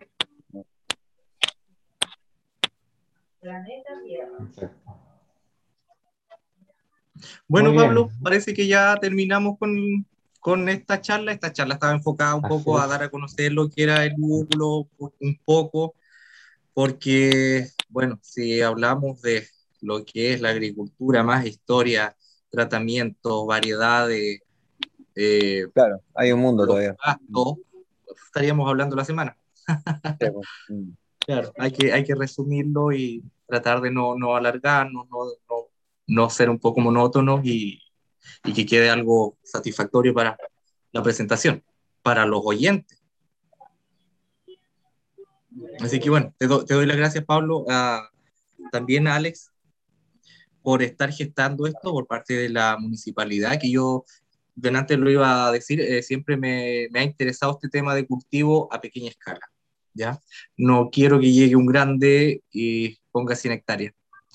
A pequeña escala es muy rentable, es genial eh, desarrollar el cultivo y quienes lo pueden impulsar, la municipalidad mediante sus programas que tienen agrícolas como Prodesal. Sí, justamente.